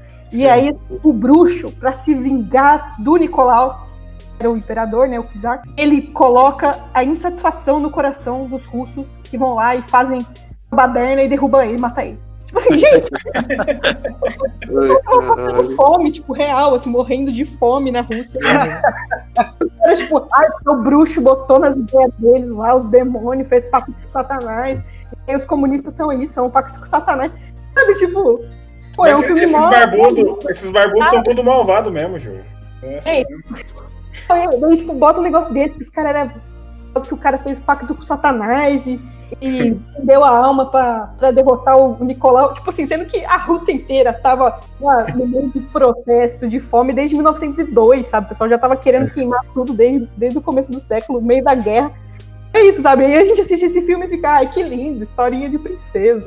E, e essa Anastácia morre, né, na, na vida real, não é? Morre, meu Deus. É que criou esse mito é, porque não encontraram inicialmente o corpo dela, né? Porque, se eu não me engano, em 1917 estourou a Revolução, né? Em outubro. E Sim. grandiosa Revolução de 1917. Assim, parece que 1920, eu não lembro se agora é 20, 22, é, assim, um pouco depois. É, é- é- é até, é um comecinho da Revolução. Eles estavam no meio da Guerra Civil, É 22 que teve na Guerra Civil. pra Rússia. ali. E aí eles mandaram fuzilar a família real, né?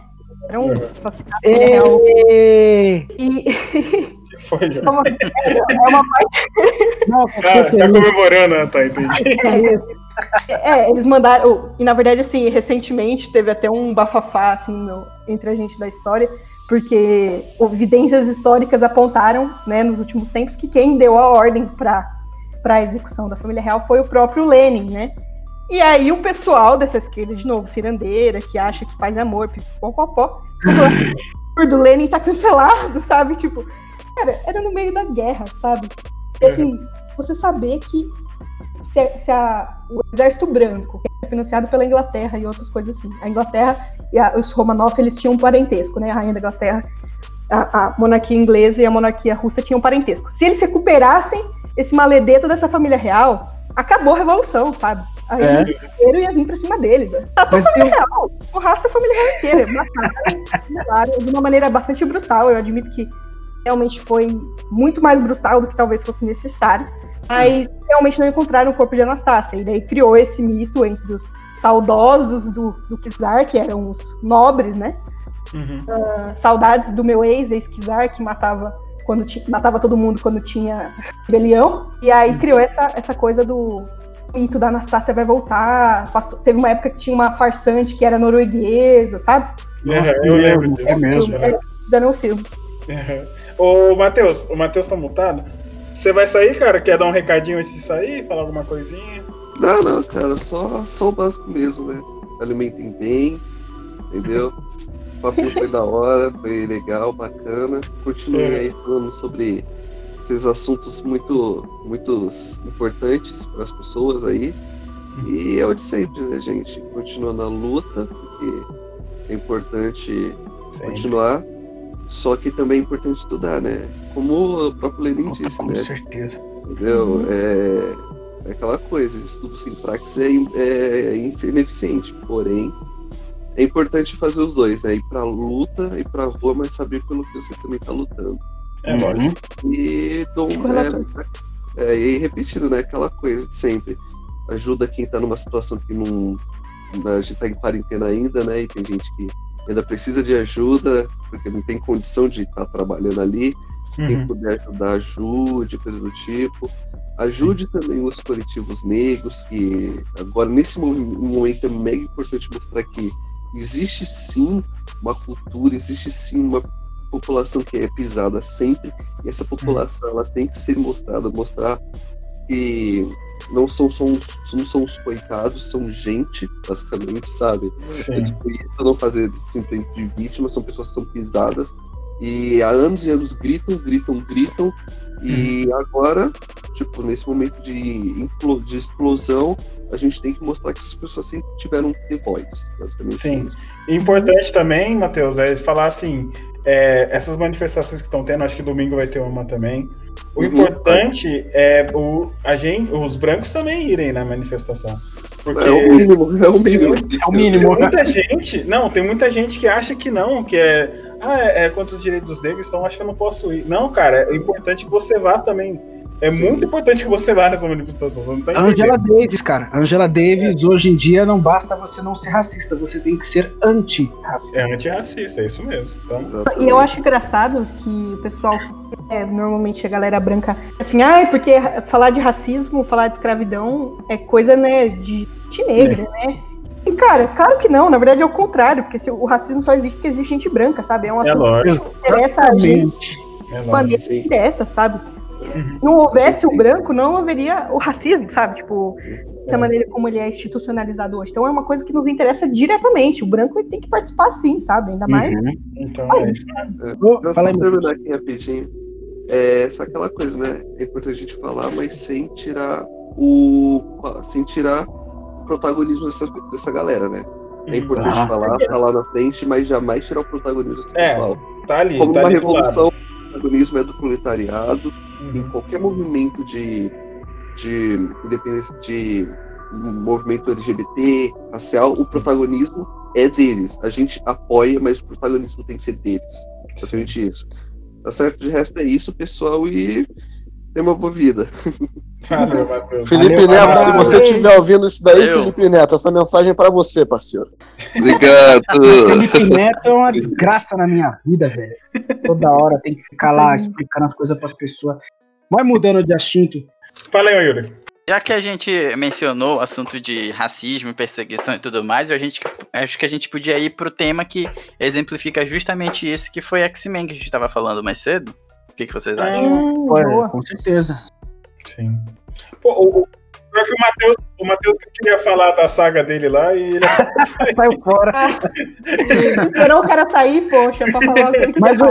Mas o que eu- o X-Men a gente pode começar com, assim, até quem não, não é fã dos quadrinhos, só viu os filmes, Uhum. a gente começa com um paralelo bem claro ali, que são duas respostas diferentes ao preconceito contra os mutantes, né? Que é o professor Xavier, que reage de uma maneira um pouco. ah, eu não vou dizer pacifista, mas um pouco menos. Aleatório, né? É, É. e o Magneto, que já é assim, olha, estamos apanhando, vamos revidar. Uhum. É, somos o próximo passo na evolução, então é isso aí, a gente não tem que ter vergonha, tem que ter orgulho. Deixa eu perguntar pra Ju uma, uma coisa, porque eu sempre fiz essa comparação, mas eu não sei se ela é correta ou não. Que o Xavier seria o Luther King e o Magneto Malcolm X. Nossa, sim, tem essa questão mesmo. O, o, quando foi criado, né, toda essa coisa do X-Men, ela veio justamente nessa questão de inspirar a figura. É que assim, os Estados Unidos ele tem um movimento negro muito diferenciado daqui, né? As dinâmicas raciais lá elas são muito diferentes do que no Brasil uhum. e tem a sua, mas os Estados Unidos ele é bastante Uh, como a gente exporta, né, bastante coisa, importa bastante coisa, uhum. acaba confundindo. Mas realmente, o, o a, essa coisa conciliatória do Xavier de querer ter a paz, né, de querer manter as coisas em ordem e viver uhum. humanos e mutantes tranquilamente, é uma alusão clara ao Martin Luther King e o, o Magneto vilanizado, né, principalmente naquele momento onde os X-Men foram criados, o, o Malcolm X era bem mais vilanizado do que ele é hoje, né? Hoje muita gente esqueceu quem é o Malcolm X, por isso que é ele verdade. É, né? Uhum. Magneto, com certeza, ele tem esse, essa coisa carrega na, na fala dele muita coisa do Malcolm X, né? Essa coisa do não na questão da evolução, né? Porque o Malcolm X também é por esse sentido, mas é no sentido de tipo se eles não, eles querem nos segregar, nós também não queremos, nós não queremos estar com eles, sabe? É essa coisa de nós não queremos estar com brancos, né? Eu não sou nenhum especialista em Malcolm X, mas ele tinha muito essa coisa da separação, né, da cisão com a sociedade branca, assim, e, e, eu acho que ele não ia pro lado igual o Magneto de querer uma dominação mundial e explodir todo mundo, mas é, ele era bastante radical, e os Estados Unidos o via como bem vilanizado mesmo, assim, é o, o que eu tenho de conhecimento, assim, acho que até teria sido interessante a gente trazer alguém, uh, uma, alguém negro, uma pessoa do movimento negro, assim, é, pra, que conhece o X-Men, né, pra dar essa. Uhum. É, essa eu, conheço, aí. eu conheço umas aí, eu posso até perguntar. Também, a gente pode fazer todo um episódio aí focado nisso aí. Porque, uhum. assim, a gente sabe algumas coisas, e aí com essa ebulição do que tem acontecido aí com a morte do George Floyd, uh, tem surgido mais coisas e eu tenho aprendido mais, né? Então eu tinha muita visão de que assim o, o Malcolm X, Malcolm X ou quem escutou lá Malcolm 10, né? É... Malcolm 10? É, tem quem fala Malcolm 10, eu não é sei. É mesmo?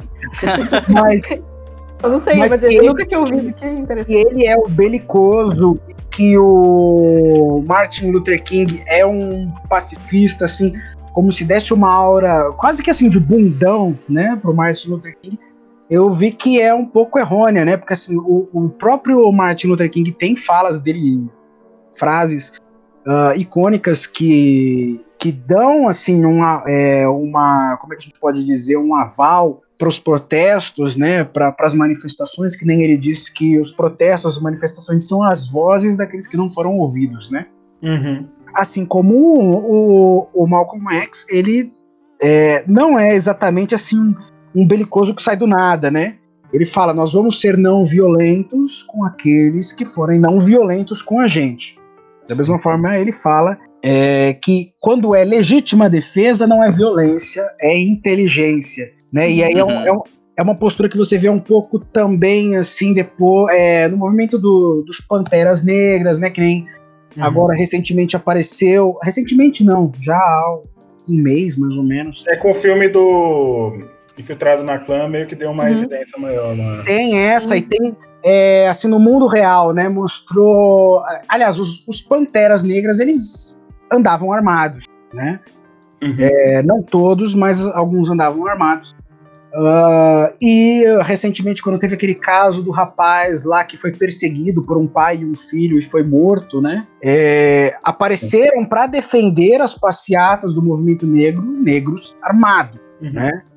Que é, assim, para mim é uma questão assim de você não ser ingênuo. Que é o que a gente estava falando aqui de tratando assim, ó, você não vai é, lidar com quem quer dar um tiro na sua cara com uma flor. Isso me é. remete muito àquela abertura do Watchmen, do filme, que a Riponga vai lá e bota uma flor com no ritmo do soldado é. e leva é. uma chumbada na cara, né? Assim, isso, é isso, isso, teve mesmo na, na, vida real, né? Sim, e isso assim é, é uma coisa assim de quem vive. É, eu tava até conversando com o meu irmão aqui hoje é, de que essa ideia, esse julgamento moral, né, contra a violência ou sobre o pacifismo é um luxo. É um luxo provido por quem tá lá na linha de frente levando porrada. Sim. Sabe, é, é- até isso vai para todos os movimentos. Até a gente hoje vê, por exemplo, uma moça fala assim: eu não preciso do feminismo. E ela tá postando isso na internet, dando a opinião dela. É, fala assim: ó, você não, você não estaria aqui se alguém não tivesse levado uma paulada por você, Com sabe? certeza. Uhum. Você tem esse luxo. Pode falar, Ju. Eu concordo plenamente com o que você tá falando aí, cara, porque, meu, é, o foda é que é isso, né? A- a viol- como tem tá até viralizada agora, assim, que o pessoal tá compartilhando bastante essa, essa, essa frase do Malcolm X, que é não confunda a violência do opressor, do opressor com a reação do oprimido, né? Uhum.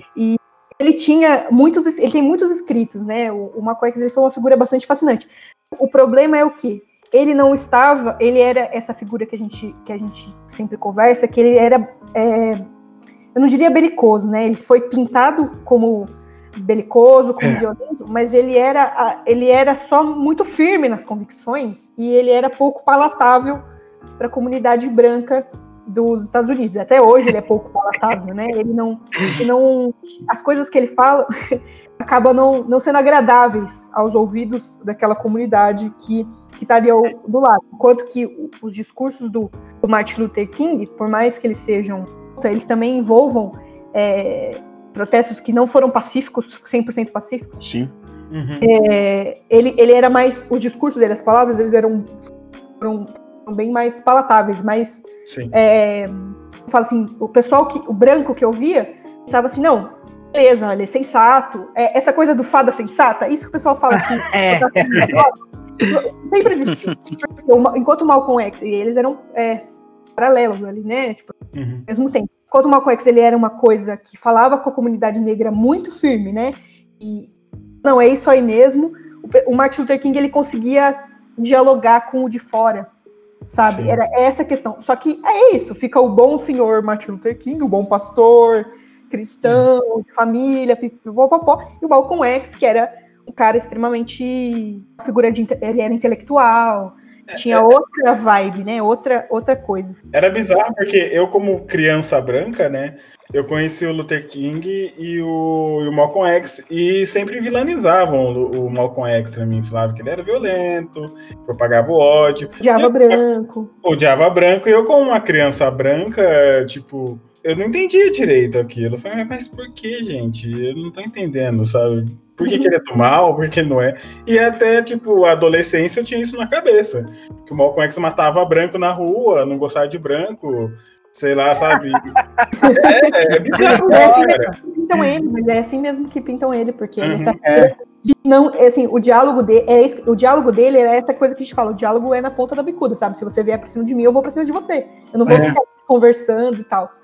E o, o- uma coisa que inspira bastante, que eu penso assim, né? Isso se coloca nessa questão, é assim, é, o seu movimento, uma pessoa ou um movimento, ele só é pacífico se ele tiver grande, grande é, capacidade de violência. Então, é, eu, eu, eu sou pacífica, se eu Isso. puder, muito violenta, eu não o fizer, eu escolher não fazer. Agora, se eu não for capaz de uma grande violência, eu não sou pacífica, eu sou inofensiva. Isso.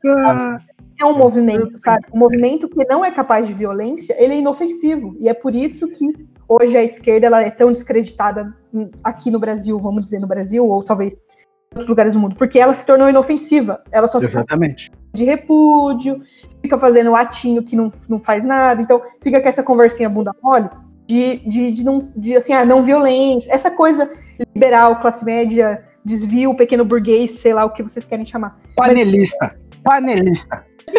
Ah, Você viu a Lenda de Korra? Eu não assisti inteiro ainda a Lenda de Korra. Eu, eu ia falar até pra. O João também não assistiu, porque eh, na Lenda de Korra tem muita política. Muita. E, Ah, o tipo, próprio certeza, Avatar também. também tem, né? No, Lá no Avatar, já, no original, também já tinha muita, cara. É. Sim, pra caralho. o Senhor do Fogo mesmo. Tipo, o primeiro Senhor do Fogo matou os sábios do fogo lá, que era.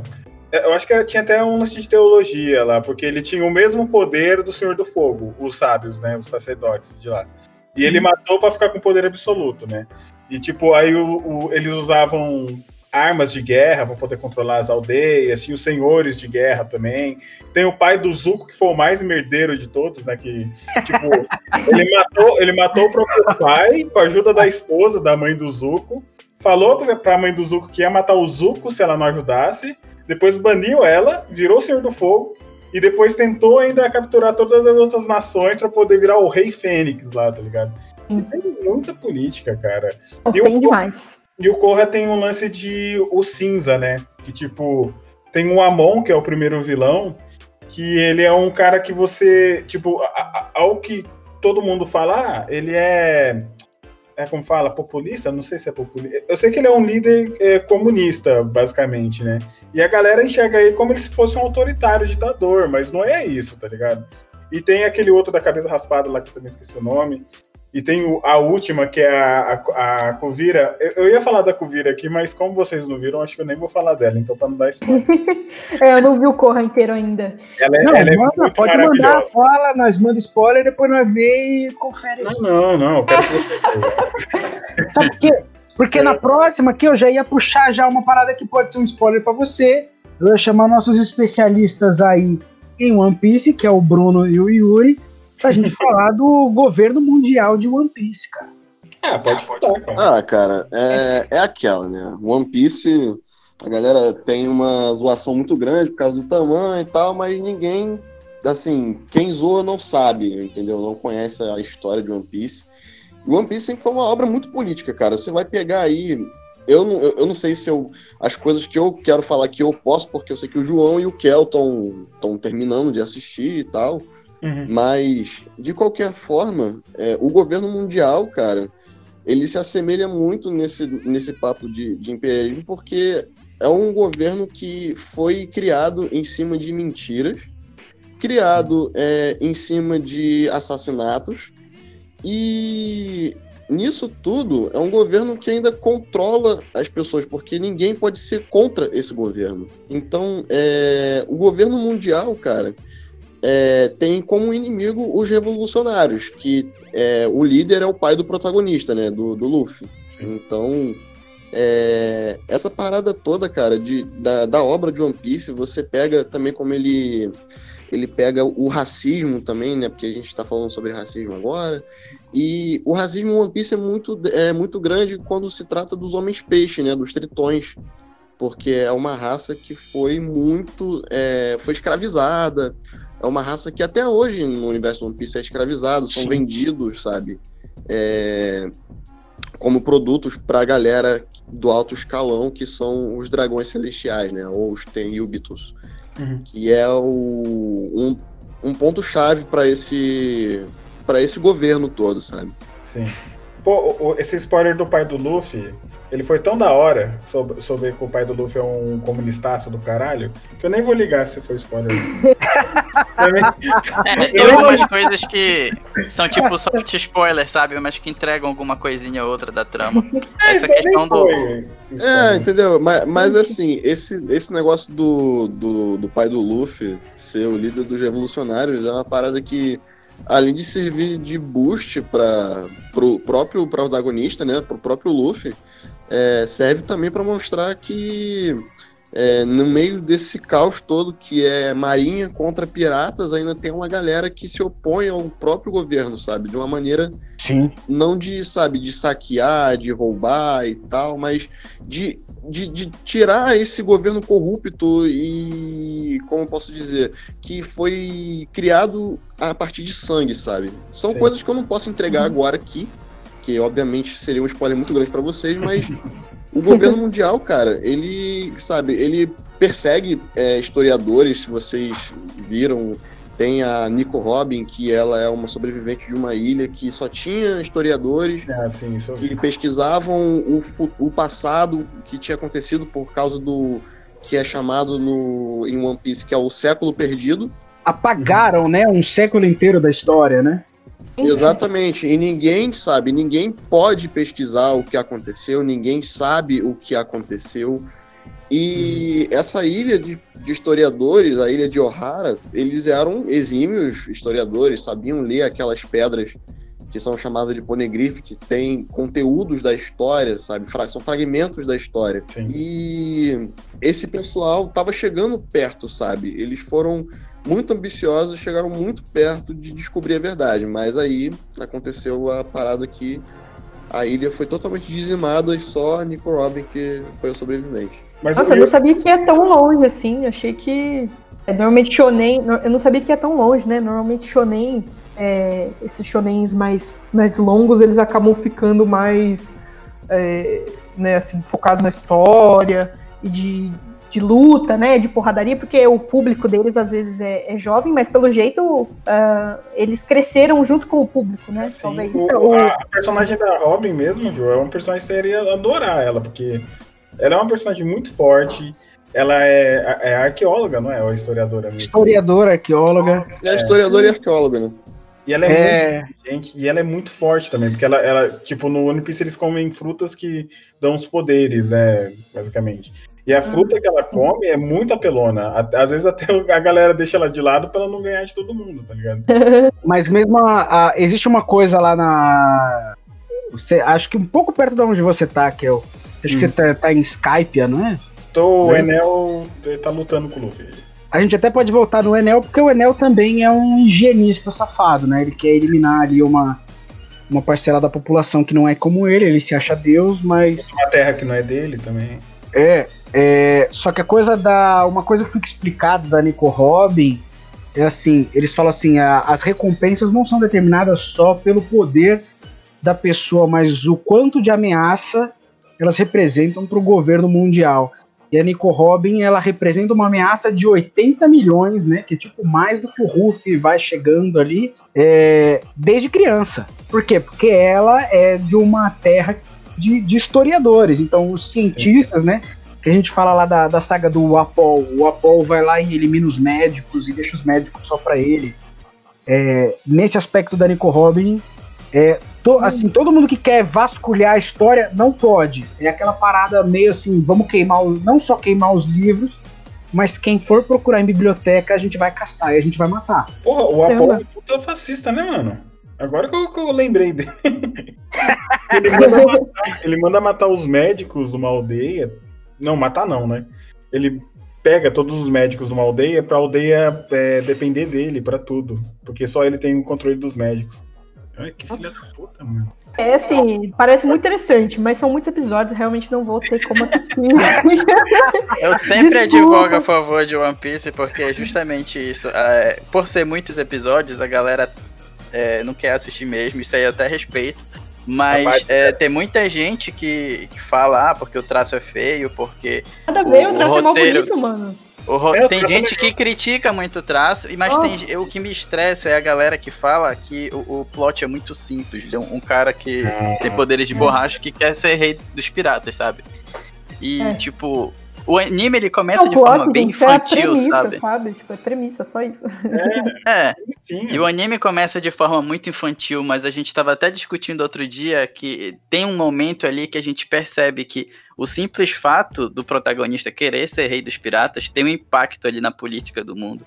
E, tipo, é um marco, sabe? É onde o anime deixa de ser infantil e se torna uma É. trama, assim, totalmente política. A gente vê que tem corrupção na Marinha, né? A Marinha é o órgão principal que representa o governo mundial, porque é um mundo basicamente composto só de ilhas e oceano.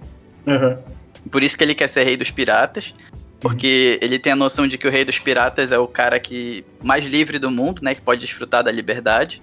Sim, é como se você morasse no céu, né? Sei lá, alguma coisa assim. É, o Luffy é uma pessoa assim, totalmente sem segundas intenções, sabe? Totalmente bobo e chega até a ser idiota às vezes. Por isso que ele quer ser É rei dos bom, piratas. né? É, o- É, um é cara o bom. sonho dele. Mas aí a gente vê que isso tem impactos, ele vai agregando gente pro bando que tem é, causa tem potencial de perigo de derrubar, sabe, esse governo mundial. Sim. O Luffy, em certo momento, ele declara guerra contra esse governo mundial, porque é justamente essa história da Robin, né? Que é a historiadora, que ela tem pistas de como desvendar esse segredo do século perdido. E esse segredo tá totalmente relacionado de como surgiu esse governo, né? E ela tem pistas de como chegar a isso, mas o Luffy luta por ela porque ela é amiga dele, sabe? E por causa ele disso não ele. tá ali por, porque ela vai descobrir, não, é porque ela é minha amiga, só isso, tá ligado? É, e ele faz uma declaração de guerra, assim, queimando a bandeira do governo mundial, sabe? É uma coisa, assim, bem. Muito foda, assim, de ver no, no desenho. Essa cena eu conheço. É, ele, ele nem pensou duas vezes, cara, porque é, filho de peixe, peixinho é, né? A gente tem que falar Tem que falar umas expressões aí. Então, no caso, cara, o Luffy, ele vai sempre ao contrário de qualquer coisa que seja, sabe, malvado, vamos dizer assim. Uh, por exemplo, a próprio, esse, esse próprio arco de Enies Lobby, sabe, que ele declara guerra ao governo mundial. Eles estão perseguindo uma mulher que não fez aparentemente, aparentemente nada de errado e, sabe, arriscou a própria vida para poder salvar ela desse do governo que tá atrás dela por conta do perigo do que ela representa para o governo, sabe? Para uhum. a própria história do governo mundial. Sim. Hum. É. Tem outro, outro ponto que eu só queria ressaltar também, que foi essa questão do que o, que o Bruno falou do preconceito, né, que é muito muito visto em questão dos homens peixes, tritões, né? Tem uma saga que é muito fenomenal, que é, é tipo ainda consequências dessa guerra que o Luffy declarou contra o governo mundial é que ele vai contra é, a nobreza mundial, que são tipo famílias que têm relação com esse governo mundial e por isso elas têm um, um status muito grande na hierarquia lá. Eles mandam mais que reis dessas ilhas dos reinos, sabe?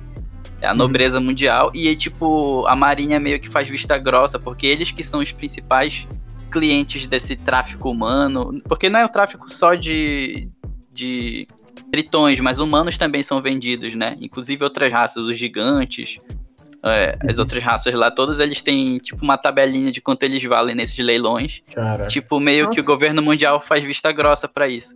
E o Luffy faz amizade com uma uma sereia, né? E ele compra guerra com um desses nobres, é, justamente nesse evento onde eles vão fazer um leilão dessa amiga do Luffy. E por conta disso, ele compra briga com os almirantes, que tipo almirantes é, é uma hierarquia de poder na, na marinha, e os almirantes são tipo o que tem de mais poderoso lá, sabe? Uhum. E ele leva a maior porrada por conta disso, por conta dessa convicção dele de contra os amigos. Eu acho que é uma obra assim, muito sensacional de assistir. É, cara, eu vou, vou ver é se, eu, se, eu, pego pra ver mais agora, que eu tô meio preguiçoso. Rola aquele, rola aquele negócio assim de que, olha, se você não levantar a cabeça, nada vai acontecer com você. Né? Não, não faça nada, e aí tem uma cena lá muito icônica de, inclusive, ele vê, por exemplo, tu, imagina tu tá aqui, né? Tu tá andando, igual, sei lá, você tá tomando uma cervejinha lá na, que a gente toma lá, lá no centro, ou num botecão.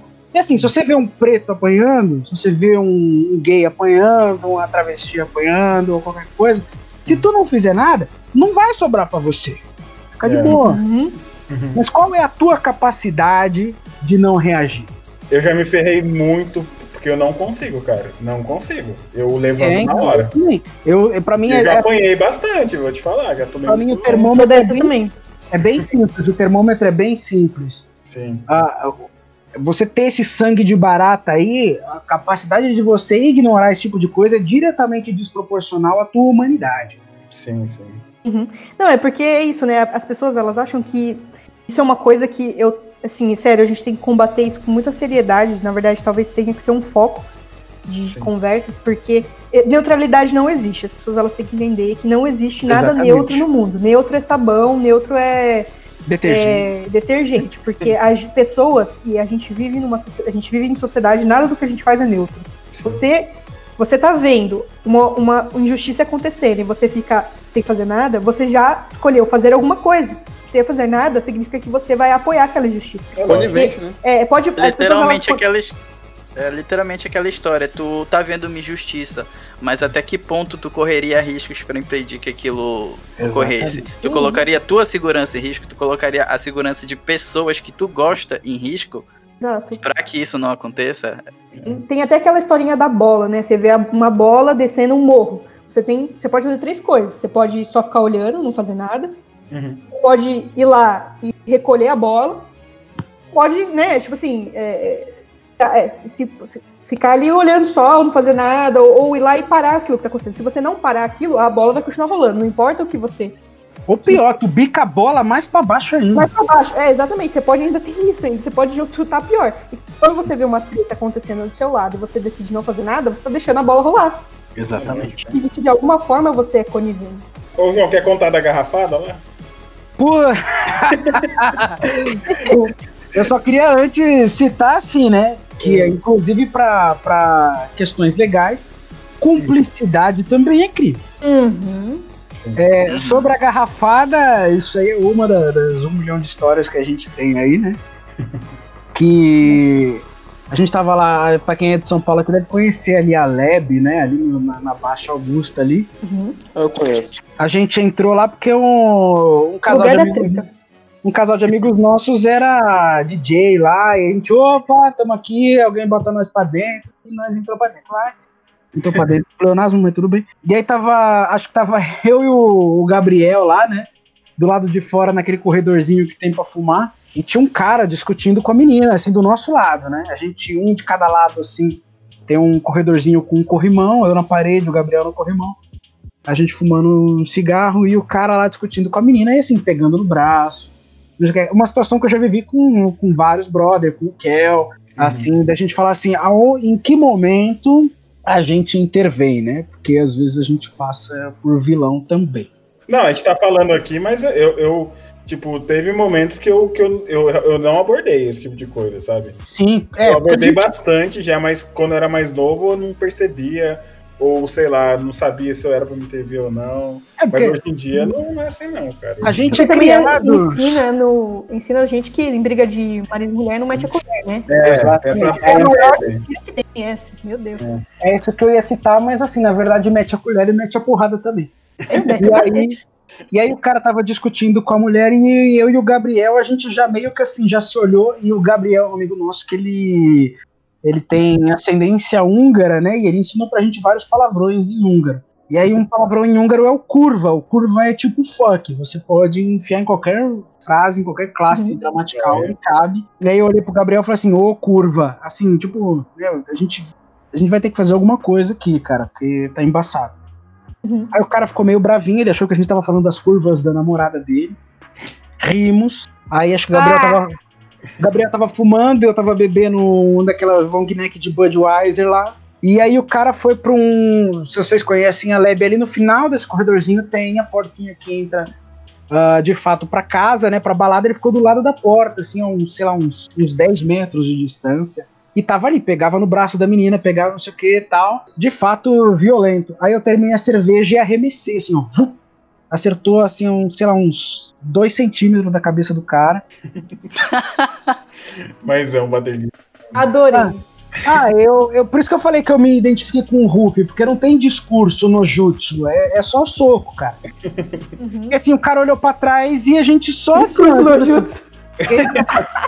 Esse aqui, esse aqui é o cartão amarelo, cara. O próximo é o vermelho. É, E, só que pra esse corredor tem uma janela gigante de dentro da balada, né? Na hora que o cara pegou e picou a mula e a menina ficou em paz ali, o, eu olho pra trás e tá o Kel só assim fazendo, é, acenando com a cabeça assim, ó. Se precisar é nós. Tipo, o cara ia correr. uh, O cara ia correr pro lado que eu já tava, entendeu? Então Exatamente. não tinha o que fazer, tá tomar uma que não ia nem ter. Mas, Inclusive, Inclusive, a minha amizade com o Kel foi fundamentada num momento igualzinho esse. Assim que todos o- os boyzão que falava, pô, que nós faz e nós acontece, não sei o quê. Hollister, camiseta da Hollister. É, um amigo nosso começou a ser intimidado por um boyzão lá com a camisa da Hollister, todo mundo afinou. Aí eu, que assim, pra quem não me conhece, eu tenho um metro e meio. Eu sou, eu sou naniquíssimo. E Imagina assim, eu peitando um cara com 1,80m, assim. E o cara falando, falando, falando, e eu, tá, tá, tá, dá, dá a primeira, bate logo. Aí todos os caras afinaram, os caras dois metros de distância, assim, se o cara partisse pra mim, ninguém ia chegar. Eu só olho pra trás, o Kel fazendo tipo que sim com a cabeça, assim, eu falo assim, ó, vamos, vamos, vamos. Eu, esse cara vai ser meu amigo, cara. Ma- Mas aí você. Aí, aí- o gif do Spock com o, com o Kirk, assim, que tá os dois fazendo, hum, né, acenando assim pra baixo, assim, é isso aí. mas aí é uma mistura do quê? Eu gosto muito do João, mas eu gosto muito de brigar também. Então, Exatamente. colocar essa coisa. aí. Gostava, né? Hoje em dia eu sou, Ai, sou de Jesus. Então, vocês querem falar de Naruto pra encerrar aí? Porque. Peraí, deixa eu só falar- entrar nessa, que esse que vocês falaram dessa coisa de briga. Pode falar. o pessoal sempre pergunta assim, ai, você quer saber o, pa- o papel do homem no feminismo? Cara, é esse aí, tá ligado? Jogar a garrafa no maluco, é isso aí. Você viu o cara agredindo? Porque, gente, só- e assim, é, eu não sei, mas em grande cidade isso acontece muito, cara. Tipo, você Sim. tá no, no meio da balada, no meio do rolê. qualquer lugar, no bar, e o cara, de repente, começar a agredir, começar a discutir, começar assim pra cima da namorada ou de uma menina aleatória. Gente, eu também eu sou dessas que eu já entrei, briga, assim, tá- você tá três horas, é três horas da manhã, tá na balada, bêbada que nem um cachorro, Uhum. mas a sobriedade desce, porque a pessoa, se tá vendo ali uma situação, você tem que intervir, cara. Se você não fizer nada. Gente, já tomei muita muqueta de homem em balada, sabe? Tipo, já, já caí no chão, já tive que chamar ambulância pra, pra cara que eu mesma bati, sabe? Então, tipo assim, você tem que entrar na sua. Tem que sair da sua zona de conforto, entrar no, no, no conflito, porque senão o cara vai ali, ele Exatamente. Fazer o que ele quer, ele vai achar que ele, que ele pode fazer o que ele quer no lugar onde ele quer. Sim. Não é assim, cara. Tipo, se a gente pudesse, a gente intervia dentro da casa das pessoas. Exatamente. Eu prefiro ir pra casa com a sensação de que eu intervi de boa intenção aonde eu não devia, Uhum. mesmo que a pessoa, às vezes a pessoa, né, ela, é, essa questão da violência contra a mulher, principalmente, é uma coisa meio delicada porque ela às vezes defende o agressor, né, assim como ah, se a gente pegar aí outras coisas da ficção, né, tem o escravo lá no Django Livre que defende o senhor de escravo. Às vezes o psicológico da pessoa tá tão abalado que ela nem, nem quer tomar uma E ela tá humilhada, né? Ela tá humilhada, constrangida e também, né? É, não, tem, tem N fatores.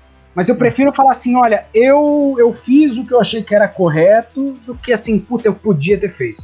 Com Né? certeza, eu acho que tá correto, porque é isso, sabe? A tranquilidade dessas pessoas que elas têm, às vezes, em, em fazer esse tipo de coisa, né? Então, de agredir, assim, em rolê cheio, né? Que agora a gente só tem memórias vagas, né? Mas, com aglomeração e, e coisa do tipo. Gente, em CCXP, gente, eu já dei bronca em molecada, sabe? Porque eu trabalho em CCXP já faz uns três anos. Você dá bronca em molecada, o pessoal afina, sabe? E Tem. ficar pegando em cosplayer, sabe? É porque a, a sensação de impunidade vem de uma questão social. A pessoa sente que ela tá segura com aquilo. O cara Sim, sente exatamente. que ele pode, sei lá, ser agressivo com a menina dele, assim, dele, entre aspas, né? Uhum.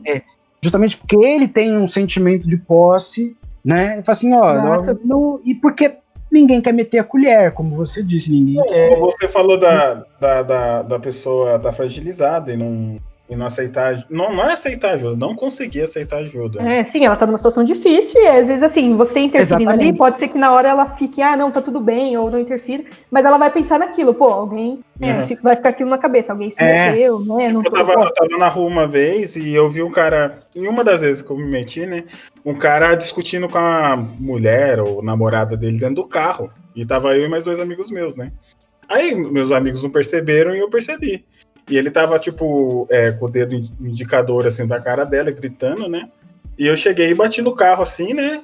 Tipo, aí o cara meio que fingiu que não viu, né? Aí eu dei dois murrão na porta, que eu acho que até amassou um pouco.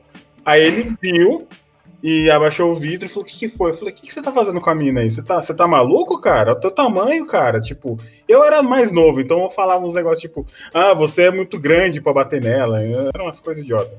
Mas mesmo assim, eu falei, tá? Bati de frente. Aí eu falei pra ela, falou, ó, você quer, é, quer sair do carro que a gente te leva pra casa, alguma coisa assim, porque esse cara é maluco. E ela falou, Uhum. não, não, tá tudo bem. Mas aí, aí ela foi embora, ele foi embora, né? Ele não quis sair do carro, ele ia apanhar pra caralho. Aí ele foi embora e, e depois eu parei pra pensar, falei, caramba, cara, como é que a, a mina ia sair do carro e, e, tipo, ter mais três caras na rua pra ajudar ela? Não, é, com certeza, É. o que eu ia, eu ia falar. Tipo, Gente, é, é complicada a situação também, porque é, é isso, sabe? Tipo, num lugar público, numa, num rolê, numa coisa assim, você interferir é uma coisa, né? Vocês, enquanto homens, é completamente louvável e tal. Mas numa Uhum. situação onde só tem. Ela teria que escolher entre o cara que. um cara que tá agredindo ela e, Uhum. três possíveis que podem ajudá-la. Uhum. é, então, às vezes, ela, a gente prefere o agressor que a gente conhece, né? Exa é o, também entra numa, numa, numa problemática dessa também. Porque a gente É. nunca, tem que, nunca vai saber, né? Se o cara com quem a gente tá conversando ali, ele Uhum. vai né, ter uma boa intenção, uma intenção. Se tivesse escrito na cara, gente, seria é tudo Sim. que a gente queria. Mas é, é, é isso, né? Tudo, tudo, é complexo nessa, nessa questão. tem uma, sua atitude foi louvável, a atitude de vocês é louvável. Mas é, a gente fica né, com medo. Eu falo por mim também, a gente fica Ah, eu com medo. É, eu entendo. Hoje em dia eu entendo. Mas fala aí, Bruno. Ixi, o Bruno caiu. Volta, Bruno! Ele sempre volta, não, voltou. Fala aí, Bruno, o que você ia falar. O famoso Kiko. Bruno? Bruno, tá vivo? Ixi, Bruno? E tá, Eliseu. Deixa? Tá digitando aí, vamos ver o que ele vai falar. Bom, acho que, acho que a gente já vai encerrar já, porque tá um pouquinho grande. Né? Ai, Deu. gente, a gente fala pra caralho, eu gostei. Eu também gostei, cara. Foi um bom papo. Tipo, eu, eu achei que seria uma coisa bem mais mecânica. A gente brincou até, deu risada, se divertiu um pouco aqui. Aí o Bruno falou que o mic dele deu ruim, calma aí. Ele já vai gente deu ruim mesmo. Tá travado. É, então. Vocês querem falar do, de Naruto ou a gente já encerra já, João? O que, que você acha? Ah, a gente pode falar do Naruto aí. Bem, cê- você abraçou a causa, né? Falou assim: ó, vamos chamar 40 pessoas, depois a gente edita. É, de boa, de boa. Eu vou terminar a semana que vem, mas beleza. Não tem problema. Não, não tem problema. Eu acho que foi bem rico, Uhum. né? É, deixa eu ver se o Bruno volta aí pra ele dar o bagulho. Mas a gente pode falar de Naruto sim, que eu acho que é uma questão. Ah, se a Ju, ela falou que ela não, não é dos animes, mas Naruto. Mas Naruto eu assisti tudo. Então, aí ela pode dar um palpite aí, porque a nossa grande questão aqui, quando a gente tava bolando o podcast, é quem é o, o- a entidade autoritária no Naruto, né? Porque o desenho, o, o anime ali, o mangá do Naruto, ele deixa pra gente que, de uma certa forma, os Senju foram a parte legal, né? Que o e os Uchiha foram a parte ruim, Uhum. né? Uhum. Mas assim, houve, é, no final das contas, é, a minha opinião hoje, a minha opinião hoje é de que no final das contas, quem estava certo no rolê todo era o Neji. Porque o Neji, ele, ele aponta uma questão determinística, né, de que, olha, aonde você vai chegar na sua vida depende da classe social, da linhagem sanguínea onde você nasceu. Né, de, olha, eu nasci aqui na- no, no ramo... Alô, alô, alô. Fala, Bruno! Tá Agora, agora sim, agora sim. Dá o seu relato aí, Bruno. Pô, cara, eu acho que em Naruto a gente pode ver algumas coisas desse tipo quando a gente se trata do, do governo do Sarutobi, né? Porque o O governo, Sarutobi era um arrombado, parceiro. o governo do Sarutobi foi um governo de sim, e- era, era aquele, ele era o bonzinho e tinha o Danzou que era o como posso dizer assim, o cérebro por trás de todas as coisas ruins que, aconte... que Konoha fez, né? Inclusive o massacre do clã Uchiha. Ih, será que deu ruim de novo? Tá Não, bem não. aí, Bruno? Ah, ele encerrou mesmo. Ah, beleza.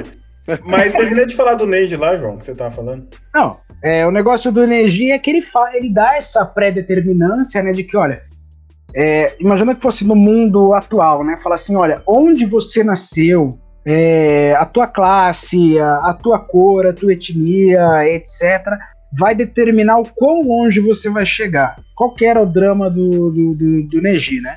Eu nasci no ramo secundário aqui da, da família Ryuga e o meu trabalho vai ser esse, até o fim da minha vida. Eu não posso, é, eu não tenho como escapar disso. Sim. E aí vem o discurso no jutsu lá do Naruto, né? Ele fala que não, você pode quebrar as coisas do destino e você pode fazer o seu próprio destino. Mas aí pode ser uma falha roteirística, ou sei lá o que foi, que caralho que foi. Uhum. Porque no final, qual que é o rolê? O Naruto tinha um destino pré-determinado Sim. né? Ele era descendente lá do, do sangue do cara que herdou o poder do sábio e Uhum. piriri pororó. E não só isso, né? Quando, por exemplo, se formou o Konoha, havia a ideia de haver uma alternância de poderes entre o clã Senju e o clã Madara. E Ah, isso não Essa herança de protagonismo em anime me dá uma preguiça. É. O cara não pode ser um, um bosta, bosta e se torna um cara foda. É. O A Bota, família dele, Bota tipo, é o Rock Lee, o, O pai Guy. dele é o Megazord, a mãe dele é a Estátua da Liberdade. E aí, ah, agora você é esse cara aqui. Porque, Exatamente. É, esse É, lance de verdade. herança no Naruto realmente é uma parada que depois que começou essa palhaçada toda de é, Alien, sabe, que, que é a família Otsutsuki, que essas porras são tudo Alien. Ninguém vai me falar que não é Alien não, porque essa porra é Alien. É, a porra. E aí, sabe, é Alien? É Alien, é Alien. A, a, a Kaguya lá vem da lua, não é? É alienígena, porra. Antes dela não tinha nem chakra do mundo. É o Enel. É o Enel. É, o Enel. quer falar alguma coisa, Yuri, do, do Naruto? Você que é um fanzaço de Naruto? Ih, O Yuri nem tá aí, lá. O Yuri acho que foi, foi, foi tomar uma água. Oi, oi. Aí. Tava desligado o microfone, eu não percebi. É, Vai falando a meia essa hora. questão, essa questão que o, que o João falou do Neji, eu acho que é mais falha de, no- de roteiro mesmo.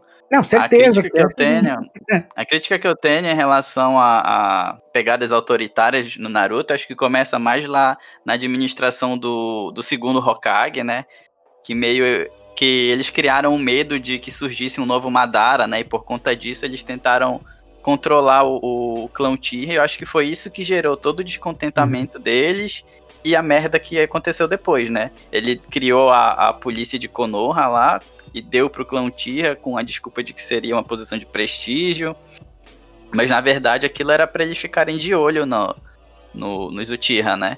E aí, acho que ficou isso muito pior com a administração do terceiro, porque aí o, o terceiro era totalmente conivente para as besteiras que o Danzo fazia, que o Danzo ele claramente é um personagem autoritarista, sabe?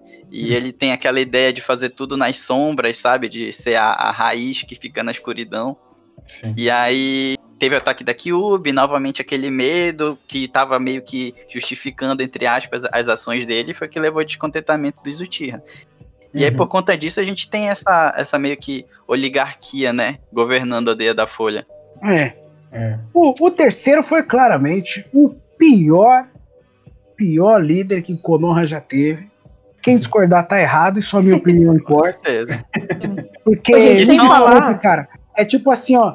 é, a gente tem aí hoje, assim, tem o Orochimaru lá, né? O Orochimaru é o Queiroz. Então, assim, ó, quem e o Queiroz? Foda-se o Queiroz, velho. Deixa o Queiroz lá. Ninguém sabe do Queiroz, deixa o Queiroz. Ninguém quer pegar o Queiroz, sabe? Deixa o Queiroz pra lá. E o Naruto somos nós. Tipo assim, ó. Tem aquela. Saiu até esses dias um meme aí, lá fala assim, o Kakashi, o terceiro lá, passou. Eu ia falar disso aí. O Naruto tá tomando leite estragado, velho. Alguém tem que Alguém tem isso que aí. resolver isso aí, né? Alguém, né? Mesmo, né? Alguém, né? Eu tenho que Alguém, resolver. né? Alguém, Alguém, né? Alguém. Aí não é um. Alguém tinha que é- cuidar do Naruto, né? Exatamente. Aí Alguém tem o que ele fala assim, Naruto. ah, e o Orochimaru? Ninja perigoso, né? Tá solto por aí. É, alguém tem que ver isso aí. Alguém tem que ver isso aí, cara. E olhando assim, Ah, todos os alguém. problemas que. Todos os problemas que Konoha teve depois foi, querendo ou não, por, por decisões erradas do Sarutobi. É, Orochimaru só atacou Deia da Folha porque ele hesitou em matar Orochimaru antes. É, as merdas que aconteceram também por causa do Danzo. O Obito, ele só existe porque ele foi mandado pra guerra quando era criança. Só existe como Exatamente. vilão, né? Uhum. Meu Deus. Então são Inclusive, uma série de decisões erradas ali. inclusive tem um Certeza. papo que eu li esses dias de que toda essa conversinha, né, que o clã Sarutobi defende, porque o clã Sarutobi é todo defensor daquela filosofia da vontade de fogo, né, de Konoha. É uma grande propaganda pra meter a molecada na guerra. A molecada vai pra guerra, vai morrer por vontade de fogo, sabe? É, é a, é a juventude hitlerista ali. Ah, é, é Nossa, o, é o Hitler é, inventando a educação física. É, não, Ele tu vê a educação o. física pra galera fazer exercício na escola pra poder ir pra guerra depois, cara. É. Sim, tu vê o Jojo Rabbit lá, o moleque de 8 anos carregando uma bazuca, é o Obito indo pra guerra ali e morrendo. Melhor personagem daquele filme, isso eu queria dizer. Parece Ai, o Kioma, o Kioma jovem. É, é, uma- ele é muito, muito engraçadinho. E aí? esse negócio, é, só pra finalizar, esse negócio da vontade do fogo é meio que uma parada religiosa, né? É É, meio que acaba juntando todo mundo ali dentro de um discurso que pode até ser um pouquinho nacionalista, né? Pra aldeia da Folha. E o único Sim. clã que não era totalmente adepto disso era o Uchiha, que tinha várias ressalvas. Eles, é, eles são herdeiros do, do outro filho lá do Senin dos Seis Caminhos, né? Que ele tinha uma visão que era mais força do que amor e tudo mais. Então É. o único clã que discordava dessa ideia foi eliminado. exatamente. É. E aí tem a questão assim, de que da, da mesma forma que no mundo real, pode ser que não tenha sido nem intenção do autor, mas a gente pode fazer esse paralelo aí. Da mesma forma que no mundo real existe um estado de fachada para manter os interesses de uma elite que existe por trás, ali no Naruto existe toda essa coisa dos Kages e dos países e pipipipopopó, mas no final é para satisfazer os interesses dos senhores feudais, que esses Uhum. de fato estão sempre nas sombras ali e nunca aparecem, e são os mantenedores desse sistema que bota até pra criança no vestibular sair no soco. Aliás, o senhor. É o grande Enem da porradaria. O, exame Chunin é um grande Enem da Exato. Enem da porradaria. Nem da porradaria. Inclusive, um desses senhores feudais que elegeu o Danzo Hokage. Não podemos esquecer isso também. Exato. É, os senhores feudais eles têm grande, eles têm grande importância no papel das- de escolha do Hokage, né? Porque eles têm todo aquela. A, a galera, né? São, tem os sábios, o Hokage, é, o, o cara que é o suporte do Hokage, né? Que é tipo. O. Eu não sei quem é o suporte de Hokage do. Tem os sábios lá, né? Como É, o os, Raul- os sábios. Enfim, é, esse- essa galera toda aí que vai na mesa ali discutir, mas é com a aprovação do senhor feudal. Sem a aprovação do senhor feudal, não tem escolha do Hokage. Sim. Eu sempre cheguei os Kages, na verdade, como o Papa. Tipo, basicamente, porque. Tipo, a- é porque a aldeia seria o Vaticano. Ele é um líder é, religioso, mas ele também tem autoridade sobre aquela área ali. Alguma coisa assim. E a Eu roupa vou também, mais né? além. Eu vou mais além. Uhum. Eu vou dizer que, na verdade, não é nem o Papa, são os presidentes mesmo. Porque quem bota presidente ou qualquer político no poder é o poder aquisitivo. O poder aquisitivo pertence aos grandes capitalistas, donos das grandes empresas, Mas tem que e mudar isso aí, João. do dinheiro. Uhum. Mas tem que mudar isso aí. Né? Quando o pessoal fala assim, o Estado é o problema. Não, o Estado não é o problema. O Estado é uma ferramenta e se Uhum. ela constrói ou se ela destrói, depende de quem está fazendo uso dela. E eu quero até, inclusive, sugerir um material que é feito por um capitalista que, para mim, é muito bom, inclusive, às vezes, melhor do que um manifesto comunista para converter as pessoas, que chama Salvando o Capitalismo. É um documentário do Robert Reich, que é ex-assessor do Clinton, se eu não me engano. E ele mostra, da perspectiva capitalista, para ninguém falar que a gente está sendo enviesado, que é tudo comunista falando. é Pô, João estragou tudo aqui até agora, hein? É, gente Mostrando- Tá a podridão do sistema capitalista, a função do lobby, de como a política é comprada.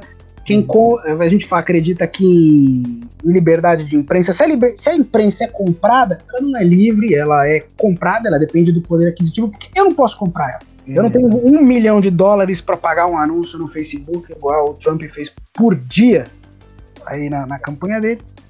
Uhum. Então, eu acho que até mais do que o Papa. O Papa, na verdade, é uma figura assim. que a gente fa- falou do Temer, né?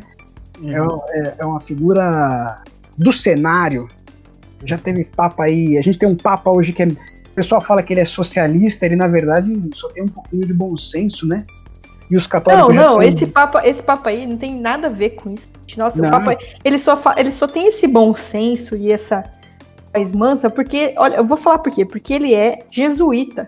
Exatamente. Jesuíta é uma ordem criada no século para converter pessoas, sabe? É. Então, claro, na época eles eram muito mais violentos, porque eles, eles convertiam de maneira violenta. Mas hoje, é uma- é o mesmo princípio, ele quer que as pessoas fiquem do lado da igreja católica por Uhum. ser o fada sensata.